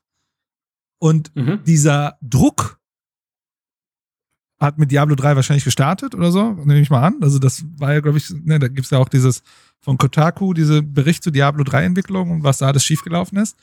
Aber der scheint mhm. immer und immer stärker zu werden, bis ich vielleicht sogar sagen würde, der ist aktuell ziemlich stark. Denn, du hast ja erzählt mit, mit Vicious Visions, oder wie heißen die? Vicarious, Vicarious Visions. Visions. Die haben sie jetzt mit Blizzard gemerged. Also mhm. Activision ist hingegangen und gesagt, ey, die sind jetzt gemerged. Die sind jetzt Teil von Blizzard und der äh, CEO von, von Vicarious Visions ist jetzt im Leadership-Team von Blizzard mit drin. Und zumindest, was ich gelesen habe, ist das von Activision gepusht worden. Mhm. Und die sollen jetzt an dem Diablo-Ding arbeiten. Ne? Und das hört sich ja so an, dass die Eigenständigkeit von Blizzard ja auch schwächelt. Ja, das ist definitiv so. Weil was Blizzard seit der Übernahme war, also seit 2008, seit sie mit Vivendi zusammengegangen sind, das war so ein bisschen das, was Rockstar ist im Konstrukt von Take-Two. Nämlich so eine Art Firma in der Firma, die auch gerade wenn wir Rockstar angucken, haben wir schon viel drüber gesprochen, die so mehr oder weniger tun konnten, was sie wollen. Klar müssen sie am Ende immer noch für die Ergebnisse sorgen und müssen sich bestimmt irgendwo mal rechtfertigen für das, was sie tun, aber die sind ihre eigene Abteilung sogar im Falle von Rockstar und auch lange Zeit im Falle von Blizzard mit einem eigenen PR-Team, was wiederum für uns die Ansprechpartner sind. Also wie, wie ein kleiner Publisher im Publisher, obwohl sie zusammengehören mit Activision oder halt Take-Two. Und das haben sie bei Blizzard gerade erst aufgelöst, Activision. Diese Firma in der Firma gibt es so nicht mehr. Sie haben den Standort in Versailles geschlossen, komplett. Das war das europäische Blizzard-Hauptquartier wo ein paar hundert mhm. Leute auch gearbeitet haben. Äh, ich war nur einmal da, aber da saß halt dann das ganze europäische Produktteam von Blizzard, Produktmanager, die PR, das Marketing. Das war alles eine eigene kleine Welt in Versailles. Das ist weg. Activision übernimmt jetzt all diese Aufgaben zentral. Und da siehst du schon, wie sich dieser Stellenwert jetzt plötzlich, muss man sagen, es kam für uns sehr unerwartet, dass es passiert, plötzlich geändert hat also unerwartet in dem Sinne, dass wir natürlich wussten, dass es bei Blizzard kriselt, weil es da auch diese Kulturprobleme gibt, die du selbst sagst, ne? Acht Jahre Entwicklungszeit für ein Diablo, das passt irgendwie nicht zusammen mit dem, was Poppy Kotek auch sagt und so. Yes. Und dass sie dann aber diesen radikalen Schritt gehen und sagen, okay, Blizzard ist jetzt zwar immer noch eine interne Marke, weil sie natürlich auch einen großen Wert hat. Es gibt viele Leute, die da sehr emotional dranhängen, aber es ist keine so eine Firma in der Firma mehr, wie es halt anderswo ein Rockstar ist. Also ich würde ich würd. Die Auswirkungen davon, ja? ja, die sehen wir erst noch. Das also wollte ich, ich gerade sagen. Die Auswirkungen davon ja. kommen erst noch. Genau, ich glaube, die Auswirkungen sehen wir im, zwei, im Jahr 2020. Ähm, also deutliche Auswirkungen auf einer strukturellen Ebene. Ich glaube, rein formell, so legalrechtlich, sind sie noch eine eigene Gesellschaft. Ähm, zumindest hatte ich noch geguckt, dass äh, ich habe mir den, äh, den, äh, den Registereintrag von Blizzard eingeguckt und formell sind sie eine, eine eigenständige Firma ne, mit dem CEO und so weiter. Allerdings, und das ist, glaube ich, das, was du gerade siehst, ist, ist glaube ich, dass Activision entschieden hat, dass sie zentrale Funktionen im Grunde zusammenführen, dass Sachen eingestrichen, das, das ist auch berichtet mit dem, mit dem Schließen von dem, von, von dem französischen ähm, Standort, war ja irgendwie ja letztes Jahr oder so, oder vorletztes Jahr, wo die so Rekordgewinn hatten und irgendwie 900 Stellen eingestrichen haben. Was ja auch so einen Aufruhr erzeugt hat. Ne? Wie könnt ihr Gewinne machen und Leute einstreichen? Und das zeigt sich tatsächlich, weil ich hatte, ich glaube, das war ein Bloomberg Report gelesen, dass ähm, es gab, es gab so ein sogenanntes Team 1, ein internes, äh, äh, internes äh, Blizzard-Entwicklungsteam, das sind ja so in Teamnummern, äh, die, die an Reforge gearbeitet haben, die eigentlich nach Reforge so ein Postmortem gemacht haben und eigentlich ein Spiel weiterentwickeln wollten, abgezogen wurden. Und was ganz interessant war, was ich zumindest gelesen habe, ist, dieses Team 1 wurde aufgelöst und die Leute sollten sich innerhalb der Organisation bewerben auf neue Positionen. Das ist etwas, was in Unternehmen oft vorkommt, ne? dass im Grunde deine Stelle ist eingestrichen, dann bewirb dich mal woanders für eine neue Rolle. Und auch teilweise Leute gehen, gegangen sind oder ge, nahegelegt wurden zu gehen, oder wie man jetzt auch immer äh, nett ausdrücken will. Und das scheint ja eine sehr starke Richtung. Ihr hättet das, glaube ich, in eurem Samstags-Podcast ja auch. Mh, hm, da gehen ja ganz viele Leute, also ich glaube, das war auch so ein Team, die ja auch aus dem hm, ja, RTS, ne, also aus einem Real-Time-Strategy kommen, aus klassischen Marken auch kommen von, von Blizzard, dass diese Leute sich jetzt gerade auflösen. Beziehungsweise mit Mike Morheim gerade woanders neu formieren. Ja, genau. Bei Dreamhaven, richtig? Dem, Was für ein neuen Name. Studiokomplex. ja, wunderbar. Die Zuflucht der Träume. Ja, der, der Strategieentwickler Exodus bei Blizzard. Na genau, wo halt viele Leute sind, die an äh, Heroes of the Storm gearbeitet haben, an äh, StarCraft, an Warcraft damals schon. Mhm. Und natürlich auch World of Warcraft und so. Also, das ist ein bisschen es äh, einerseits von außen natürlich super traurig, das zu sehen, aber wir haben ja jetzt auch ein Interview gehabt zur BlizzCon mit, den, äh, mit dem Blizzard CEO, mit dem Jay Allen Bragg. Und es ist genau das, was du sagst. Es wirkt immer mehr wie Marketing und Rechtfertigung, wenn sie halt sagen, nein, wir sind doch noch das alte ja. Blizzard. Wir sind, guck mal, wir haben Alan Atom zurückgeholt, der früher lange bei Blizzard war. Wir stehen doch immer noch für die Spieler. Und das ist ja auch in den Geschäftsberichten ne, von Activision, das erste, was immer drin steht, ist vielleicht normal, weil diese Berichte wenden sich ja natürlich an Investoren. Ja, es ist ja nichts, was man als normaler Mensch, genau. Das erste, was immer drin steht, ist to our shareholders. Ja. Also an unsere Aktionäre. Hier ist unser Mission Statement. Während auch da andere, ich glaube, CD-Projekt hat es zumindest mal gemacht, steht immer am Anfang to our players. Also unsere Mission ist an die Spielerinnen und Spieler gerichtet und nicht an unsere Anteilseigner. Und wenn Blizzard jetzt aber sagt, hey, nein, wir stehen doch immer noch für einzigartige Spielerfahrungen und ich muss ja sagen, ein paar Sachen, die sie auf der BlizzCon gezeigt haben, waren cool. Also das Diablo 2 Remaster ja. sieht cool aus. Was sie mit Diablo 4 machen, gefällt mir auch sehr, sehr ja. gut. Also muss ich sagen, freue mich auch drauf.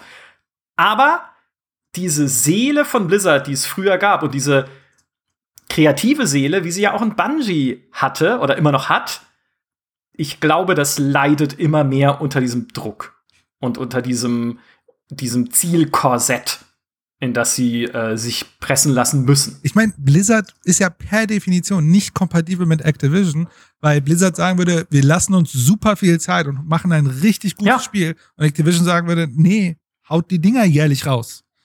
Und äh, ja. by the way, auch vielleicht so ein bisschen Fun Fact. Ähm, ich glaube, ähm, ein Grund, warum damals Activision oder Bobby Kotick beim Merger äh, Interesse hatte an Blizzard, war, weil Blizzard einen Zugang hatte zum asiatischen Markt. Also die hatten Zugang zum chinesischen und zum koreanischen Markt. Und das war für die damals, glaube ich, auch ein interessantes Vehikel, dort einzusteigen, in einem recht großen Markt damals. Mhm. Mhm. Und ja, die Frage ist halt, was machen die jetzt damit? Ne? Und das ist tatsächlich, und ich glaube, ihr hattet das ganz cool ausgearbeitet in dem, äh, in eurem Podcast wo sie im Grunde sagen, okay, wir, so ein bisschen Activision-Style. Wir nehmen uns mal jetzt hier die drei, vier äh, äh, äh, Franchises aus, äh, äh, aus Blizzard, World of Warcraft, wo man sagen, also zumindest was ich mitbekommen habe, die Spieler recht zufrieden sind mit dem neuen Update. Also die haben, glaube ich, auch wieder Rekordzahlen, was Spiele angeht. Ähm, genau, die haben World of Warcraft, Diablo, Overwatch und noch eins, was mir gerade nicht einfällt, glaube ich.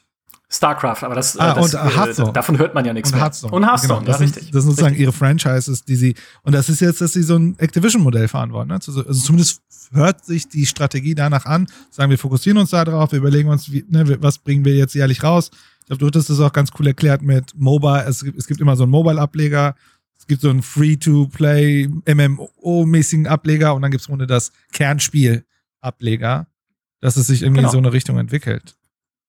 Ja, und das ist, es ist ein bisschen was anderes, als dieses, dieses Call of Duty-Modell zu verfolgen der jährlichen Neuauflage.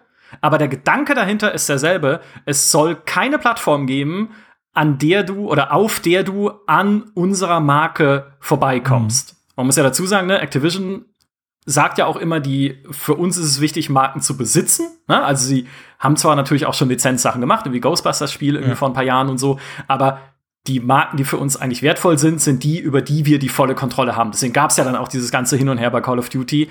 Und das macht ja auch ein Blizzard noch umso wertvoller, weil sie haben ja starke Marken mit Warcraft, Diablo und Co. Nur was sie jetzt halt tun und versuchen, ist wirklich diese, diese Markenuniversen auf möglichst viele Plattformen auszubreiten. Also auf die Konsolen ist ja eh klar, plus halt auf Mobile, wo es jetzt ja auch, wo äh, schon seit ein paar Jahren offenbar Warcraft Mobile-Spiele in der Arbeit sind, die, also mehr als eins auch, die irgendwie äh, mal irgendwann erscheinen sollten, wenn sie nicht wieder den Eindruck erwecken wollen, sie wären das alte Blizzard, was acht Jahre für ein Spiel braucht. Und gerade auf dem Mobile-Markt, der sich jeden Tag ändert, äh, ist es vielleicht auch keine gute Idee. Aber ich glaube, das ist aktuell ihre Strategie für die Blizzard-Marken. Mhm. Und was da, du jetzt gerade Free-to-Play gesagt hast, ähm, was da auch gut reinpasst, ist halt auch dieses Call of Duty-Modell, das, okay, wir bieten euch irgendeinen Free-to-Play-Anlaufpunkt, wo ihr sagt, hey, das kannst du easy mal ausprobieren, da hüpfst du einfach rein, das guckst du dir an und dann monetarisieren wir euch von da aus weiter, nicht mit Mikrotransaktionen, wenn ihr nicht wollt, sondern mit anderen Spielen, die es in diesem Kosmos auch noch gibt. So wie halt bei Call of Duty Warzone, dass du dann gesagt kriegst, hey, guck mal, es gibt hier noch dieses Cold War. Ist vielleicht auch ganz cool. Kaufst dir doch mal. Ne? Und das können sie halt im Diablo-Universum künftig auch einfacher machen, wenn du halt ein Immortal spielst als Free-to-Play-Spiel und vielleicht, na, obwohl das Diablo 4 Free-to-Play wird, glaube ich jetzt nicht, aber hey, Hoffen wer weiß. Also, aber es, ich Ähm, habe hab, ich hab's, glaube ich, bei euch gelesen irgendwo, dass es bestätigt wurde, dass es Microtransactions geben wird. Das wird's geben, ja. Also sie werden auf jeden Fall einen Shop drin haben für irgendwas. Items. Mal gucken, was sie dann am Ende verkaufen. Ja, irgendwer, ja, nee, nicht Items sogar. Ja, ein Echtgeld, ein Fehler wieder. Echtgeld-Auktionshaus. ja, das, ich, also wenn, also selbst Blizzard dürfte es gelernt haben, aber das war ja damals schon der Ausdruck von diesem Druck, unter dem sie auch stehen, dieses Echtgeld-Auktionshaus. Kein Mensch hat verstanden, was das jetzt soll und warum ein Diablo unbedingt diese Zusatzmonetarisierung braucht, wo es sich doch erwartbar gut verkaufen würde, was es ja dann auch getan hat mit über 30 Millionen, glaube ich, inzwischen Diablo 3. Aber nochmal, ne, mit dieser Activision-Philosophie, auch da kam dann zu wenig wieder Neues. Es gab ein Add-on, das Reaper of Souls, plus halt dann die Konsolenversion, immerhin noch mal, aber es geht einfach nicht schnell genug. Und was du dann auch immer, was du dann halt auch siehst, ist, die Leute gehen woanders hin. Mhm. Also du hast bei Diablo gesehen, da gehen Leute zu Path of Exile, dann gehen sie zu Wolzen, aus purer Verzweiflung spielen sie Wolzen, weil sie halt bei Diablo keine Weiterentwicklung sehen und das kann so nicht bleiben. Also Blizzard muss mehr und das ist ja nicht nur bei Activision so, sondern es ist einfach auch der Lauf dieser Industrie. Sie müssen schnellere Updates hinkriegen. Sie müssen es mehr schaffen, Leute irgendwie zu binden mit interessanten Sachen, die nicht nur Seasons sind für Diablo 3, wo man dann irgendwie ein Set hinterhergeschmissen kriegt. Mhm. Und das, glaube ich, ist gerade halt so ihre Richtung. Aber weißt du, ich glaube, was interessant ist halt, wenn man sich so ein bisschen anguckt, ähm, Blizzard hat sehr viel Druck. Ne? Also wenn man sich die Zahlen anguckt, seitens die Umsatzzahlen, die haben einen Haufen Franchises, die nicht mal ansatz so viel Geld machen, wie wahrscheinlich Bobby Kotick das am liebsten hätte. Wenn man sich diese monatlichen aktiven Nutzer anguckt, liegen sie weit hinter, äh, äh, ähm, was habe ich hier, genau, 128 äh, Millionen im Quartal 4 aktive Nutzer bei Call of Duty, 240 Millionen bei, bei äh, äh, Candy Crush und nur 29 Millionen bei Blizzard. Also bei allen Zahlen liegen sie hinterher. Ne? Und das, das, ich glaube, da merkt man natürlich den Druck. ähm, warum die sich jetzt wahrscheinlich so verhalten, wie sie verhalten. Und ich glaube auch ne, bei Blizzard, da muss ich, also ich, ich komme ja eigentlich aus diesem Business-to-Business-Bereich. Ne? Ich arbeite sehr viel mit Unternehmen, die mit anderen Unternehmen arbeiten. Und da ist dieses Marketing-Sprech nicht so radikal, würde ich sagen, wie es vielleicht in der Spiele- und Medienbranche ist. Weil dort sind solche starken Botschaften bedeuten auch was, ne? Aber ich merke bei Blizzard, also ne, ich gucke ja immer dann gerne auf die Struktur oder auf die Ergebnisebene und sehe, okay, da, da, da passt das sozusagen, da gibt's keine Kohärenz, ne? Also Sagen und Handlung, die irgendwas stimmt da nicht.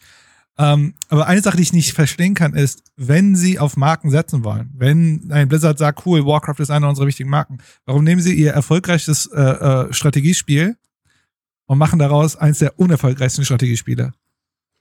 Ja, das ist, das ist auf ewig unerklärlich. Also wie denn? Wie konnte das passieren? Ich meine, die, die, es ist halt, ich weiß nicht, wie viel Chaos manchmal hinter den Kulissen auch ist. Und ich meine, es gab ja auch viele Veränderungen in der Führung von Blizzard äh, in letzter Zeit. Der Mike Morham ne, ist gegangen, äh, der Allen Brack hat ihn ersetzt, verschiedene andere Teamleiter sind auch gegangen.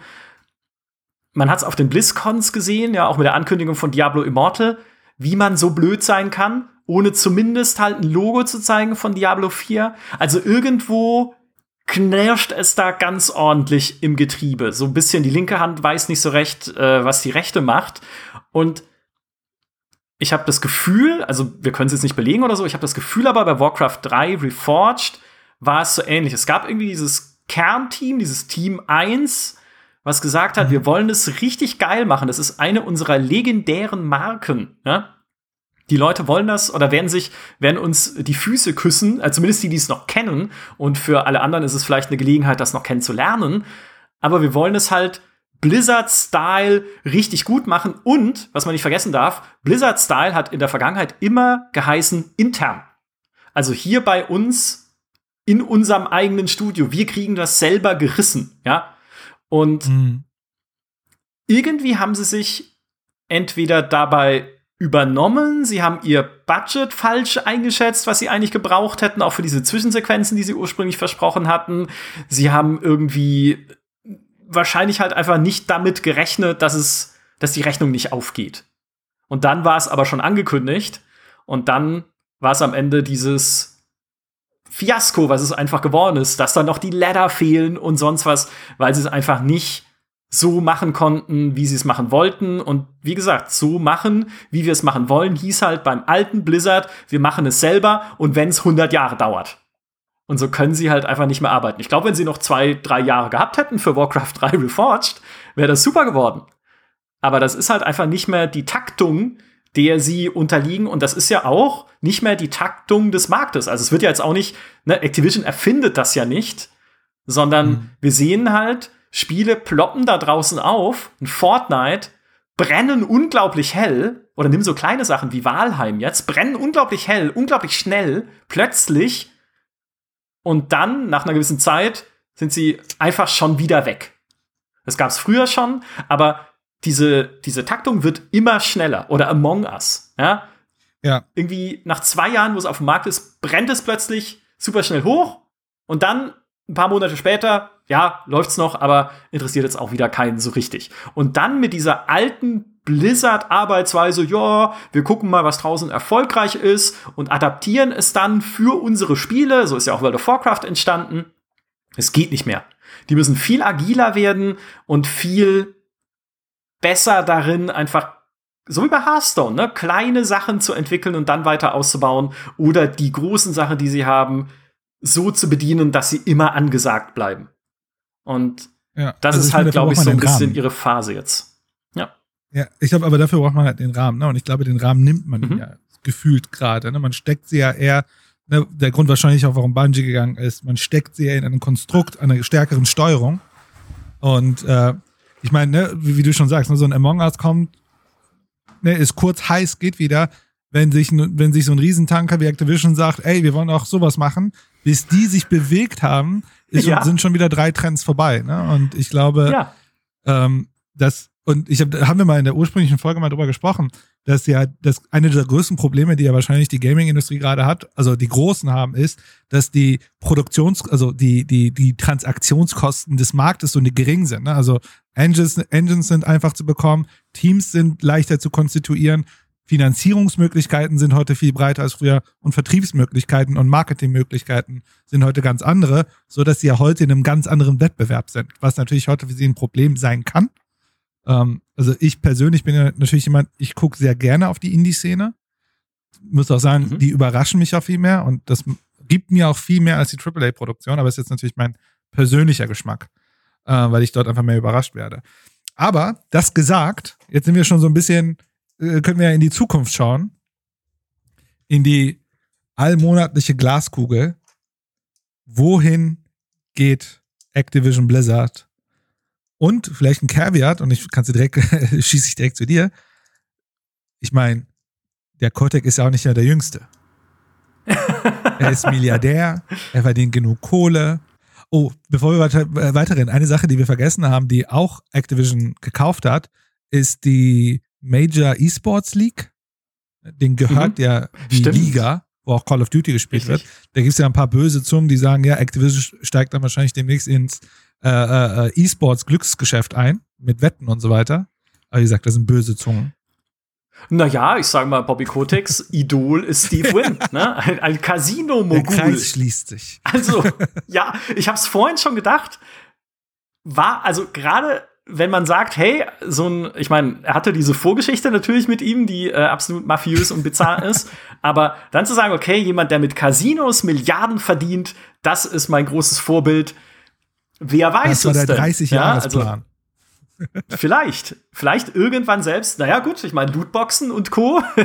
ja, aber das wäre ja auch nicht fremd. Glücksspiel. Also Glücksspiel, Glücksspiel, Stimmt. wenn du wirklich an, also wie gesagt, da gibt es ein paar böse Zungen, ne, keine Ahnung, aber die sagen jetzt mit dem, mit denen gehört jetzt der, eine Liga. Aber wie gesagt, äh, äh, weit weg ist es jetzt, also so weit weg von deren, von Candy Crush und Suchtlogiken ist es das wahrscheinlich auch nicht. Äh, ja. Auch ein riesen kontroverses Ding ne, mit den Suchtlogiken von Candy Crush. Aber ähm, ja. Genau. Aber jetzt auch, ne, wie gesagt, Bobby Kotick ist jetzt auch nicht mehr der Jüngste und der hat ja im Grunde alle seine Ziele erreicht. Äh, er hat das erfolgreichste Third-Party-Spielentwicklungsstudio, äh, wahrscheinlich eines der erfolgreichsten Medienunternehmen, ne, also auch und eine der erfolgreichsten Franchises mit Call of Duty. Was ist, was, was glaubst du, was passiert mit denen? Also, auf der offensichtlichen Seite würde ich einfach sagen, sie schlachten die Marken weiter aus, die sie haben. Was sie können sie verbreitern, ne? In E-Sport, wie gesagt, vielleicht in Sportwetten, ja, mal gucken, was da noch passiert. Aber halt gucken, okay, wo können wir noch hingehen mit den Sachen, die wir haben? Vielleicht gibt es irgendwann eine Call of Duty TV-Serie, stelle das mal ich vor. Ich habe irgendwo gelesen, ich weiß nicht, ob das bestätigt ist, dass die eine Fernsehproduktion sogar haben, eine Filmproduktion. Ja. Und da gab es mal. Es war ja eine Zeit lang das, eine Zeit lang war das ja en vogue, dass es jeder haben musste. Ich habe gesehen, so jedes Spielestudio. 2017 gab es äh, so Berichte, dass es so eine Art Marvel Avengers Cinematic Universe im Call of Duty Setting geben soll. Ja. Ja. Aber zumindest in den letzten drei Jahren habe ich jetzt nichts mehr gesehen, da, nach den ersten Berichten. Ja, aber es kann immer noch sein, dass es sie so ein bisschen umtreibt, auch mit den Blizzard-Marken. Also, ich meine, wir hatten ja schon einen Warcraft-Kinofilm, der sehr Fanfilmmäßig war und ja. dafür sehr teuer. Die Fans mochten Aber ich, ich fand ihn okay. Aber ich mochte den. Hab ich habe den, gesehen. also wie gesagt, der war halt als Fantasy, den musst du dir anschauen. Als Fantasy-Film ist der furchtbar. Auch als Film ist er, also ja, abgesehen von der, von der Technik und so, als, als Film ist er furchtbar. Aber wenn man Warcraft-Fan ist und so die Motive mag, ja, und auch Frau insbesondere World of Warcraft mag. Ich habe eine Weile Warcraft mit, äh, mich mit durchgezogen. Ah, dann, du erkennst viel wieder auf jeden Fall dann in dem Film. Und äh, dafür mochte ich ihn dann wieder. So, wo waren wir jetzt? Ach so, genau. Also sie werden halt gucken, wo sie diese Marken noch überall hin verbreitert kriegen. Plus, woran sie gerade sitzen, wo ich nicht genau weiß, wo es hingeht, ist so ein bisschen das zu machen, was ja viele große Firmen momentan machen. Sie werfen halt so ein paar Knochen an ihre alten Fans. Mit Crash Bandicoot, mhm. da wird es bestimmt auch ein Mobile Game zu geben, irgendwann. Ähm, mit Diablo 2 Remastered, mit den Tony Hawk Remasters, mit Warcraft 3 Reforged. Äh, das lass mal weg, aber mit den Spielen zumindest sind sie jetzt ja so ein bisschen, das ist ihr kleiner Bußgang, den sie gehen. Hey, guck mal, wir machen auch noch was für die Alten. Für mich die Frage ist, was kommt danach? Weil dass man jetzt sagen könnte, hey, wie bei Ubisoft, ne, sie bauen sich so ihren großen, breiten Spielekatalog als Provider, also Spieleanbieter für irgendein Streaming-Angebot, sehe ich bei denen nee. nicht. Also sehe ich bei Activision nicht. Dafür sind sie einfach nicht breit genug aufgestellt. Ja. Also was, was ist ihr nächstes großes Ding? Auch bei den Spielen, bei den Marken selbst. Destiny war es nicht. Was kommt noch? Wir haben ja schon spekuliert, ob Blizzard vielleicht ja. auch an einer neuen Marke, an einem neuen Universum sitzen könnte. Aber auch da sind sie mit Titan schon mal echt auf die Nase gefallen. Gut, dann ist Overwatch draus geworden, immerhin, super Spiel. Aber vielleicht benutzen sie ja wenigstens diese, hoffentlich diese Kraft, also Universen zu schaffen, die Blizzard hat, um jetzt da zu gucken, was könnte das nächste Ding sein. Weil sie sagen mhm. ja auch Blizzard, es gibt momentan mehr Leute, die an unangekündigten Dingen arbeiten als an angekündigten. Also vielleicht entsteht da auch noch irgendwas. Aber wir wissen es einfach noch nicht. Und deswegen, ich, ja. es fällt mir echt schwer, so diese, diese Zukunft dieser Firma zu sehen, wenn ihre drei Platzhirsche, Call of Duty, World of Warcraft, Candy Crush, irgendwann mal nicht mehr so gut funktionieren sollten. Mhm. Und dann wird's, ja, dann wird's spannend. Hast du eine These auf du? World of Warcraft? äh, bevor ich renne, hast du eine These auf World of Warcraft? Eine, irgendwie. Also. Ist, ist es wieder frischer? Denkst du, also, keine Ahnung, die, gibt es jetzt auch 18 Jahre oder so, ne? Also, oder 15 Jahre, ja. keine Ahnung. Also, ich glaube, Classic war halt so ein bisschen eine Verschnaufpause. Ja. Aber das ist ja auch eher rückwärtsgewandt. Ne? Das ist ja auch nicht der nächste Schritt für World of Warcraft. Wenn sie, also was der Kotek lustigerweise ja auch in einem Interview gesagt hat, was EA auch schon ein paar Mal betont hat, ist, dass sie ja auch gerne dran arbeiten wollen, so Universen immersiver und glaubwürdiger zu machen und die Darstellung von Charakteren echter. EA hat ja auch so ein Forschungslabor, was daran irgendwie arbeitet. Und wenn sie, es gibt ja immer wieder Leute, die sagen, hey, ich will halt World of Warcraft 2 sozusagen. Ich glaube aber nicht, dass es das jemals mhm. geben wird, weil wie, wie soll es aussehen? Ja, dann machst du halt dasselbe Spiel nochmal mit besserer Grafik. Nee, also diese, diese Zeit der Abo-MMOs ist ein bisschen, ist ein bisschen durch. Aber was man ja sagen könnte ist, Blizzard macht das, was sie mit Titan ja schon mal machen wollten, aber diesmal strenger geführt und mit besser kontrollierten Milestones, so den, den nächsten Schritt der Online-Multiplayer-Universumserfahrung, wie auch immer der aussehen könnte. Also mir fehlt einfach zu sehr die Fantasie, ähm, und auch der, der breite Überblick über dieses Genre, um jetzt sagen zu können, da müssen sie hingehen. Aber vielleicht ist es was, was im Hintergrund wieder läuft, so Titan Reloaded. Und diesmal wirklich. Mhm. Also das, das könnte ich mir ganz gut vorstellen. Ich glaube, World of Warcraft selbst also ich hätte zumindest keinen Plan dafür. Wie gesagt, eine Fortsetzung funktioniert für mich konzeptionell nicht. Natürlich können sie die Warcraft-Marke an sich verbreitern. Mobile-Spiele wird es geben. Wer weiß, was noch alles kommt in Zukunft an neuen Plattformen. Vielleicht gibt es irgendwann auch mal Warcraft VR-Spiele. Eine Warcraft E-Sport-Liga. Nee, das glaube ich nicht. Ähm, aber so einen richtigen, weiß nicht, so eine richtige Vision für WoW hätte ich nicht. Jetzt schieß los, was glaubst du? Also ich habe World of Warcraft ist schwierig, ne? Weil ähm, eigentlich müsste man sagen, es ist in seinem Lifecycle, ne, in seiner Lebensdauer, müsste er langsam ein Ende haben. Aber ich glaube, das haben vor ja. mir einen Haufen Menschen gesagt. Vor Jahren. Daher muss ich aufpassen bei dieser Aussage. Aber ich, ne, aber die Frage ist, kann es sich erneuern? Schwierig, ne? Hm. Ja. Von mir aus sollten sie das Gameplay ein bisschen spannender machen, als einfach nur auf die Eins die ganze Zeit zu drücken. Aber ist ein anderes Thema. Aber ich bringe das mal auf eine Meta, also auf einer auf einer Makroebene. Also die und zieh mal ein paar Prämissen. Ich habe jede Franchise hat ein Zenit. So, das bedeutet, wie lange können sie noch Call of Duty, World of Warcraft und Candy Crush exploiten? Also wie lange funktioniert das noch? Es wird irgendwann ein Ende haben, dass diese Franchises funktionieren. Ähm, mhm. So, und dann ist die Frage, können sie das wiederholen, was Call of Duty hingelegt hat? Würde ich sagen, sehr schwierig ob das nochmal passieren kann. Call of Duty, auch was ich jetzt so in, in meiner Recherche herausgefunden war, ein echt, ist ein echtes Phänomen, was da passiert ist. Ähm, das führt dazu, dass Call of Duty für sie ein absolutes sogenanntes Klumpenrisiko ist. Ähm, also mhm. diese drei Spiele, die ich gerade genannt habe, Candy Crush, World of Warcraft und Call of Duty, wobei Call of Duty am stärksten, ist ein Riesenrisiko. Und damit sitzen sie eigentlich auf einem gefährlichen Ding. Ne? Also bei, bei Blizzard hätte ich noch gesagt, okay, dann funktioniert ein Spiel nicht und man hat so ein paar Dinger, die das covern. Aber wenn morgen Call of Duty, äh, sagen wir mal, nächste Call of, nächstes Ding wird ein richtiger Reinfall, danach das wackelt auch und dann hat Activision ein riesen ernsthaftes Problem. Das können sie nicht so einfach covern. Ne? Also es ist nicht wie bei Steam, dass irgendwie die ganze Zeit Geld reinkommt. Also auf einer mhm. Makroebene würde ich sagen, wir haben ein super hartes Problem und dadurch, dass sie aber eine Struktur haben, die auf Exploitation aufgebaut ist, das auf sozusagen nur schafft, Sachen zu streamline und sie zu wiederholen, wird es für sie wirklich schwierig sein, ähm, einfach so aus dem Nichts, und das sehen wir ja auch, neue Franchises aufzubauen, die super erfolgreich sind. Die letzte erfolgreichste Franchise, die man hatte in dem Konstrukt, war Destiny und die war noch nicht mal von denen. Es war von einem kreativen Team, die sich irgendwann gesagt hat, ich habe keinen Bock mehr auf euch. So, jetzt haben sie noch Blizzard und ja, vielleicht ist Blizzard wird ihr Retter. Äh, ähm, und die haben Franchises in der Mache. Ob die jetzt aus den bestehenden Franchises mehr rausholen, schwierig. Ne? Also ich glaube, Diablo ist auch schon eine Nische. Ne? Also ich weiß nicht, ob Diablo ein Massenphänomen wird wie, wie Call of Duty. Schwierig. Ne? Also ja. da gesehen, mhm. kann, also da würde ich sagen, wahrscheinlich eher nicht. Nichtsdestotrotz, mhm. sie sind aktuell der Stärkste und ich glaube, wir sind in einem Markt, der hat ein unglaubliches Potenzial zum Wachstum. Sie werden es schaffen, ihre Franchises weiter auszubauen, mehr Spieler ranzuziehen.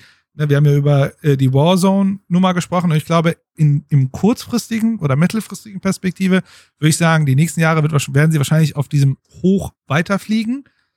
Aber ja. langfristig würde ich sagen, schwierig. Sie sind aktuell cashmäßig super clean, die machen unglaubliche Gewinne, Börsenwert steigt, aber ich sehe sie nicht so safe. Ne? Also die sind noch kein Walt Disney, die x Franchises haben und wenn die eine mal nicht funktioniert, haben sie die nächste und können auch die ganze Zeit neue produzieren, die, ne, so ein Frozen kommt oder so ein was weiß ich kommt und sind Milliarden-Franchises. Am Ende haben sie Call das, of Duty. Ja, das ist genau der Punkt, über den ich auch schon nachgedacht habe vor dem Podcast, weil ich eigentlich auch so intuitiv dachte, Activision ist wie Disney die kaufen sich oder die suchen sich, da eigentlich kaufen sie, ja, war bei Call of Duty ja auch so, sie holen sich Marken ran und machen sie dann noch größer. Dann gibt es halt jetzt 50 Star Wars Serien bei Disney Plus, ja. Aber was Disney halt hat, ist genau Pixar. Weil Pixar ist so ein bisschen Inkubator. Da kommt immer mal wieder was raus, was du so nicht erwartest. Da kommt dann halt ein Frozen raus, woraus du dann wieder so ein Imperium ja. machen kannst bei Disney mit irgendwie Merchandise und sonst was alles. Aber bei denen habe ich das Gefühl, dass die das sind, was Blizzard auch sein könnte für Activision.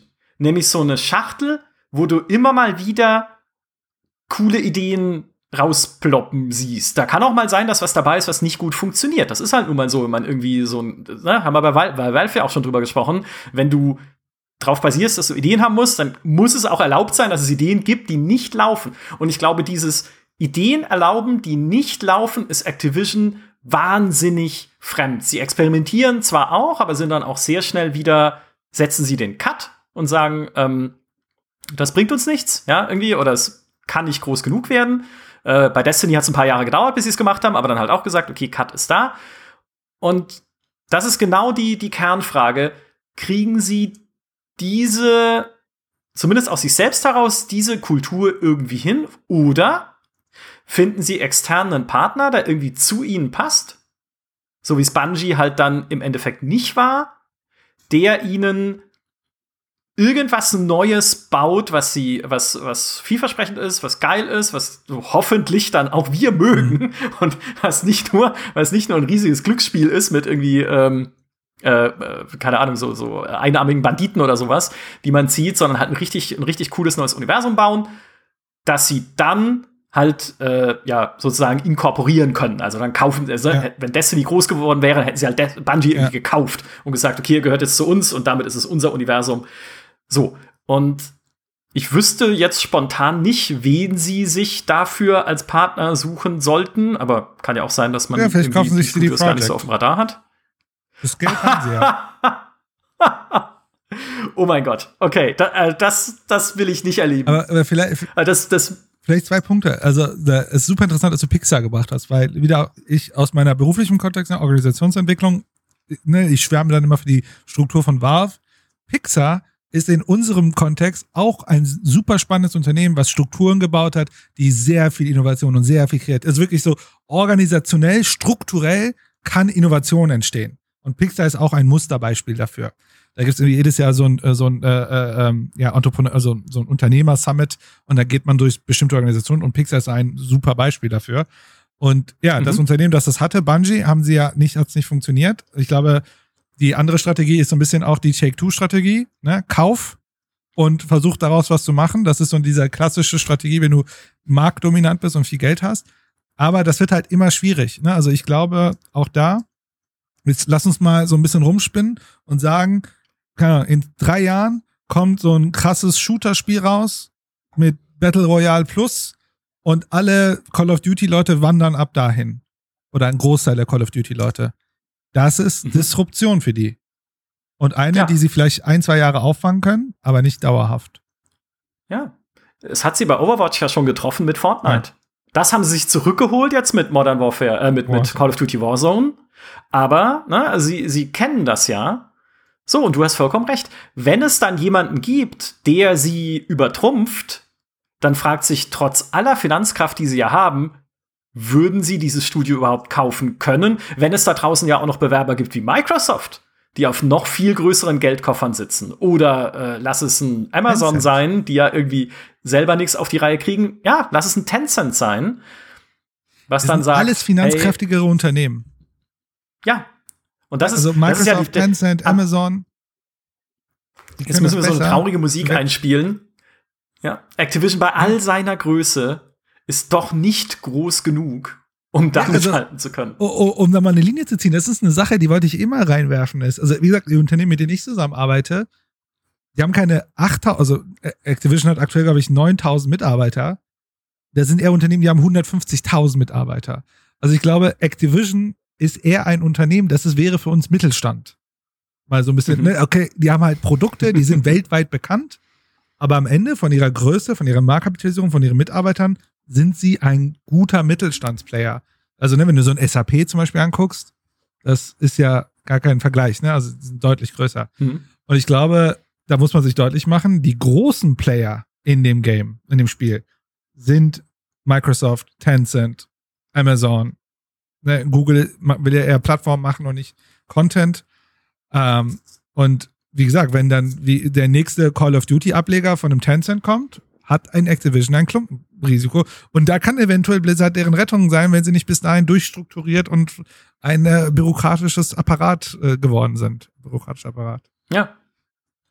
Das ist die, im Prinzip, das ist eigentlich eine, eine schöne und zugleich schreckliche Hoffnung, dass Activision zur eigenen Rettung nicht das mit Blizzard machen darf, was sie vielleicht damit machen wollen würden. Ja wenn sie äh, jetzt erstmal erfolgreich bleiben wollen.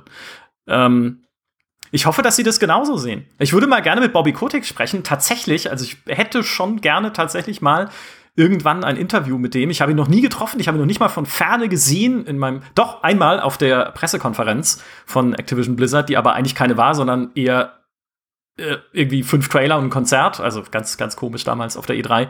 Aber das müssen ja strategische Fragen sein, die Sie sich auch stellen. Und es sind ja auch welche, die Sie in Ihren Geschäftsberichten immer wieder auch als Risiken rausstellen und sagen, hey Freunde, also Freunde im Sinne von Investoren, wir müssen euch informieren, dass sollten diese Marken nicht mehr gut funktionieren, wir hier ein Problem haben. Und uns überlegen müssen dann, was wir tun. Und du sagst völlig richtig, ein paar Jahre lang klappt es noch locker, also ne, solange das keine Ermüdungserscheinungen zeigt.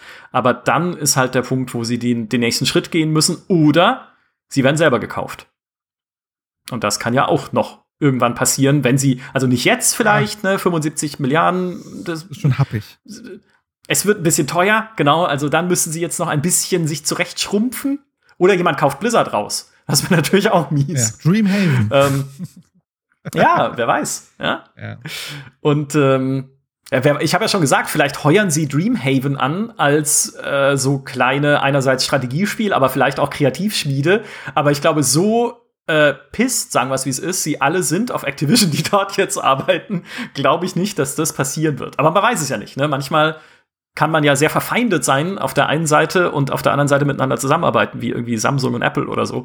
Also, wer weiß, wer weiß, vielleicht finden sie ja auch so einen, einen kleinen Inkubator, der mit ihnen gerne zusammenarbeitet an ihrem nächsten großen Ding. Wer auch immer das dann ist. Hoffen wir's. Ja. Nein, du, hast ja, du hast ja den Podcast gestartet mit Activision, die Bösen. Was ist denn jetzt das Takeaway? Hat's recht gehabt am Anfang? Ja, sie sind die bemitleidenswerten Bösen. ich meine, das um, ist. Um äh, ja, du weißt ja, böse Charaktere brauchen immer, brauchen immer auch so eine traurige Backstory.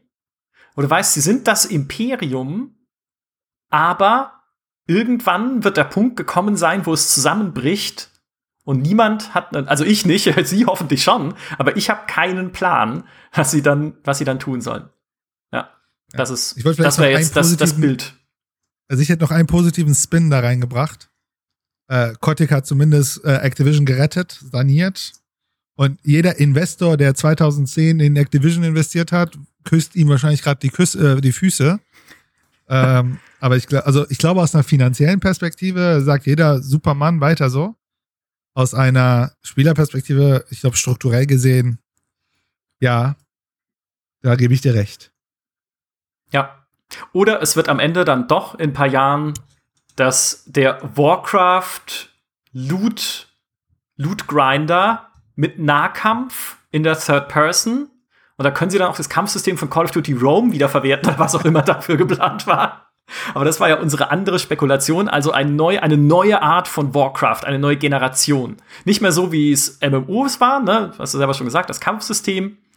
Aber das Universum hätte genug Tiefe, um da noch richtig coole Sachen auch drin zu machen. Das ist, glaube ich, ihre Chance, die sie haben. Schauen wir mal, ob es ja. gelingt. Das war ein Podcast über das bemitleidenswerte Böse Activision Blizzard. Ich hoffe, es hat euch Spaß gemacht beim Zuhören. Mir hat es großen Spaß gemacht, wieder mit dir zu podcasten. Human, vielen, vielen Dank. War auch cool, dich zu sehen, äh, weil so sieht man viel besser, wenn der andere irgendwie was sagen möchte. Oder äh, vor Unverständnis die Stirn runzelt, ja, genau, wenn man irgendwas sagt. Und äh, würde auch sagen, Experiment gelungen, das machen wir so weiter. Vielen Dank an euch alle, vielen Dank fürs Zuhören und bis zum nächsten Podcast. Macht's gut, tschüss. Adios.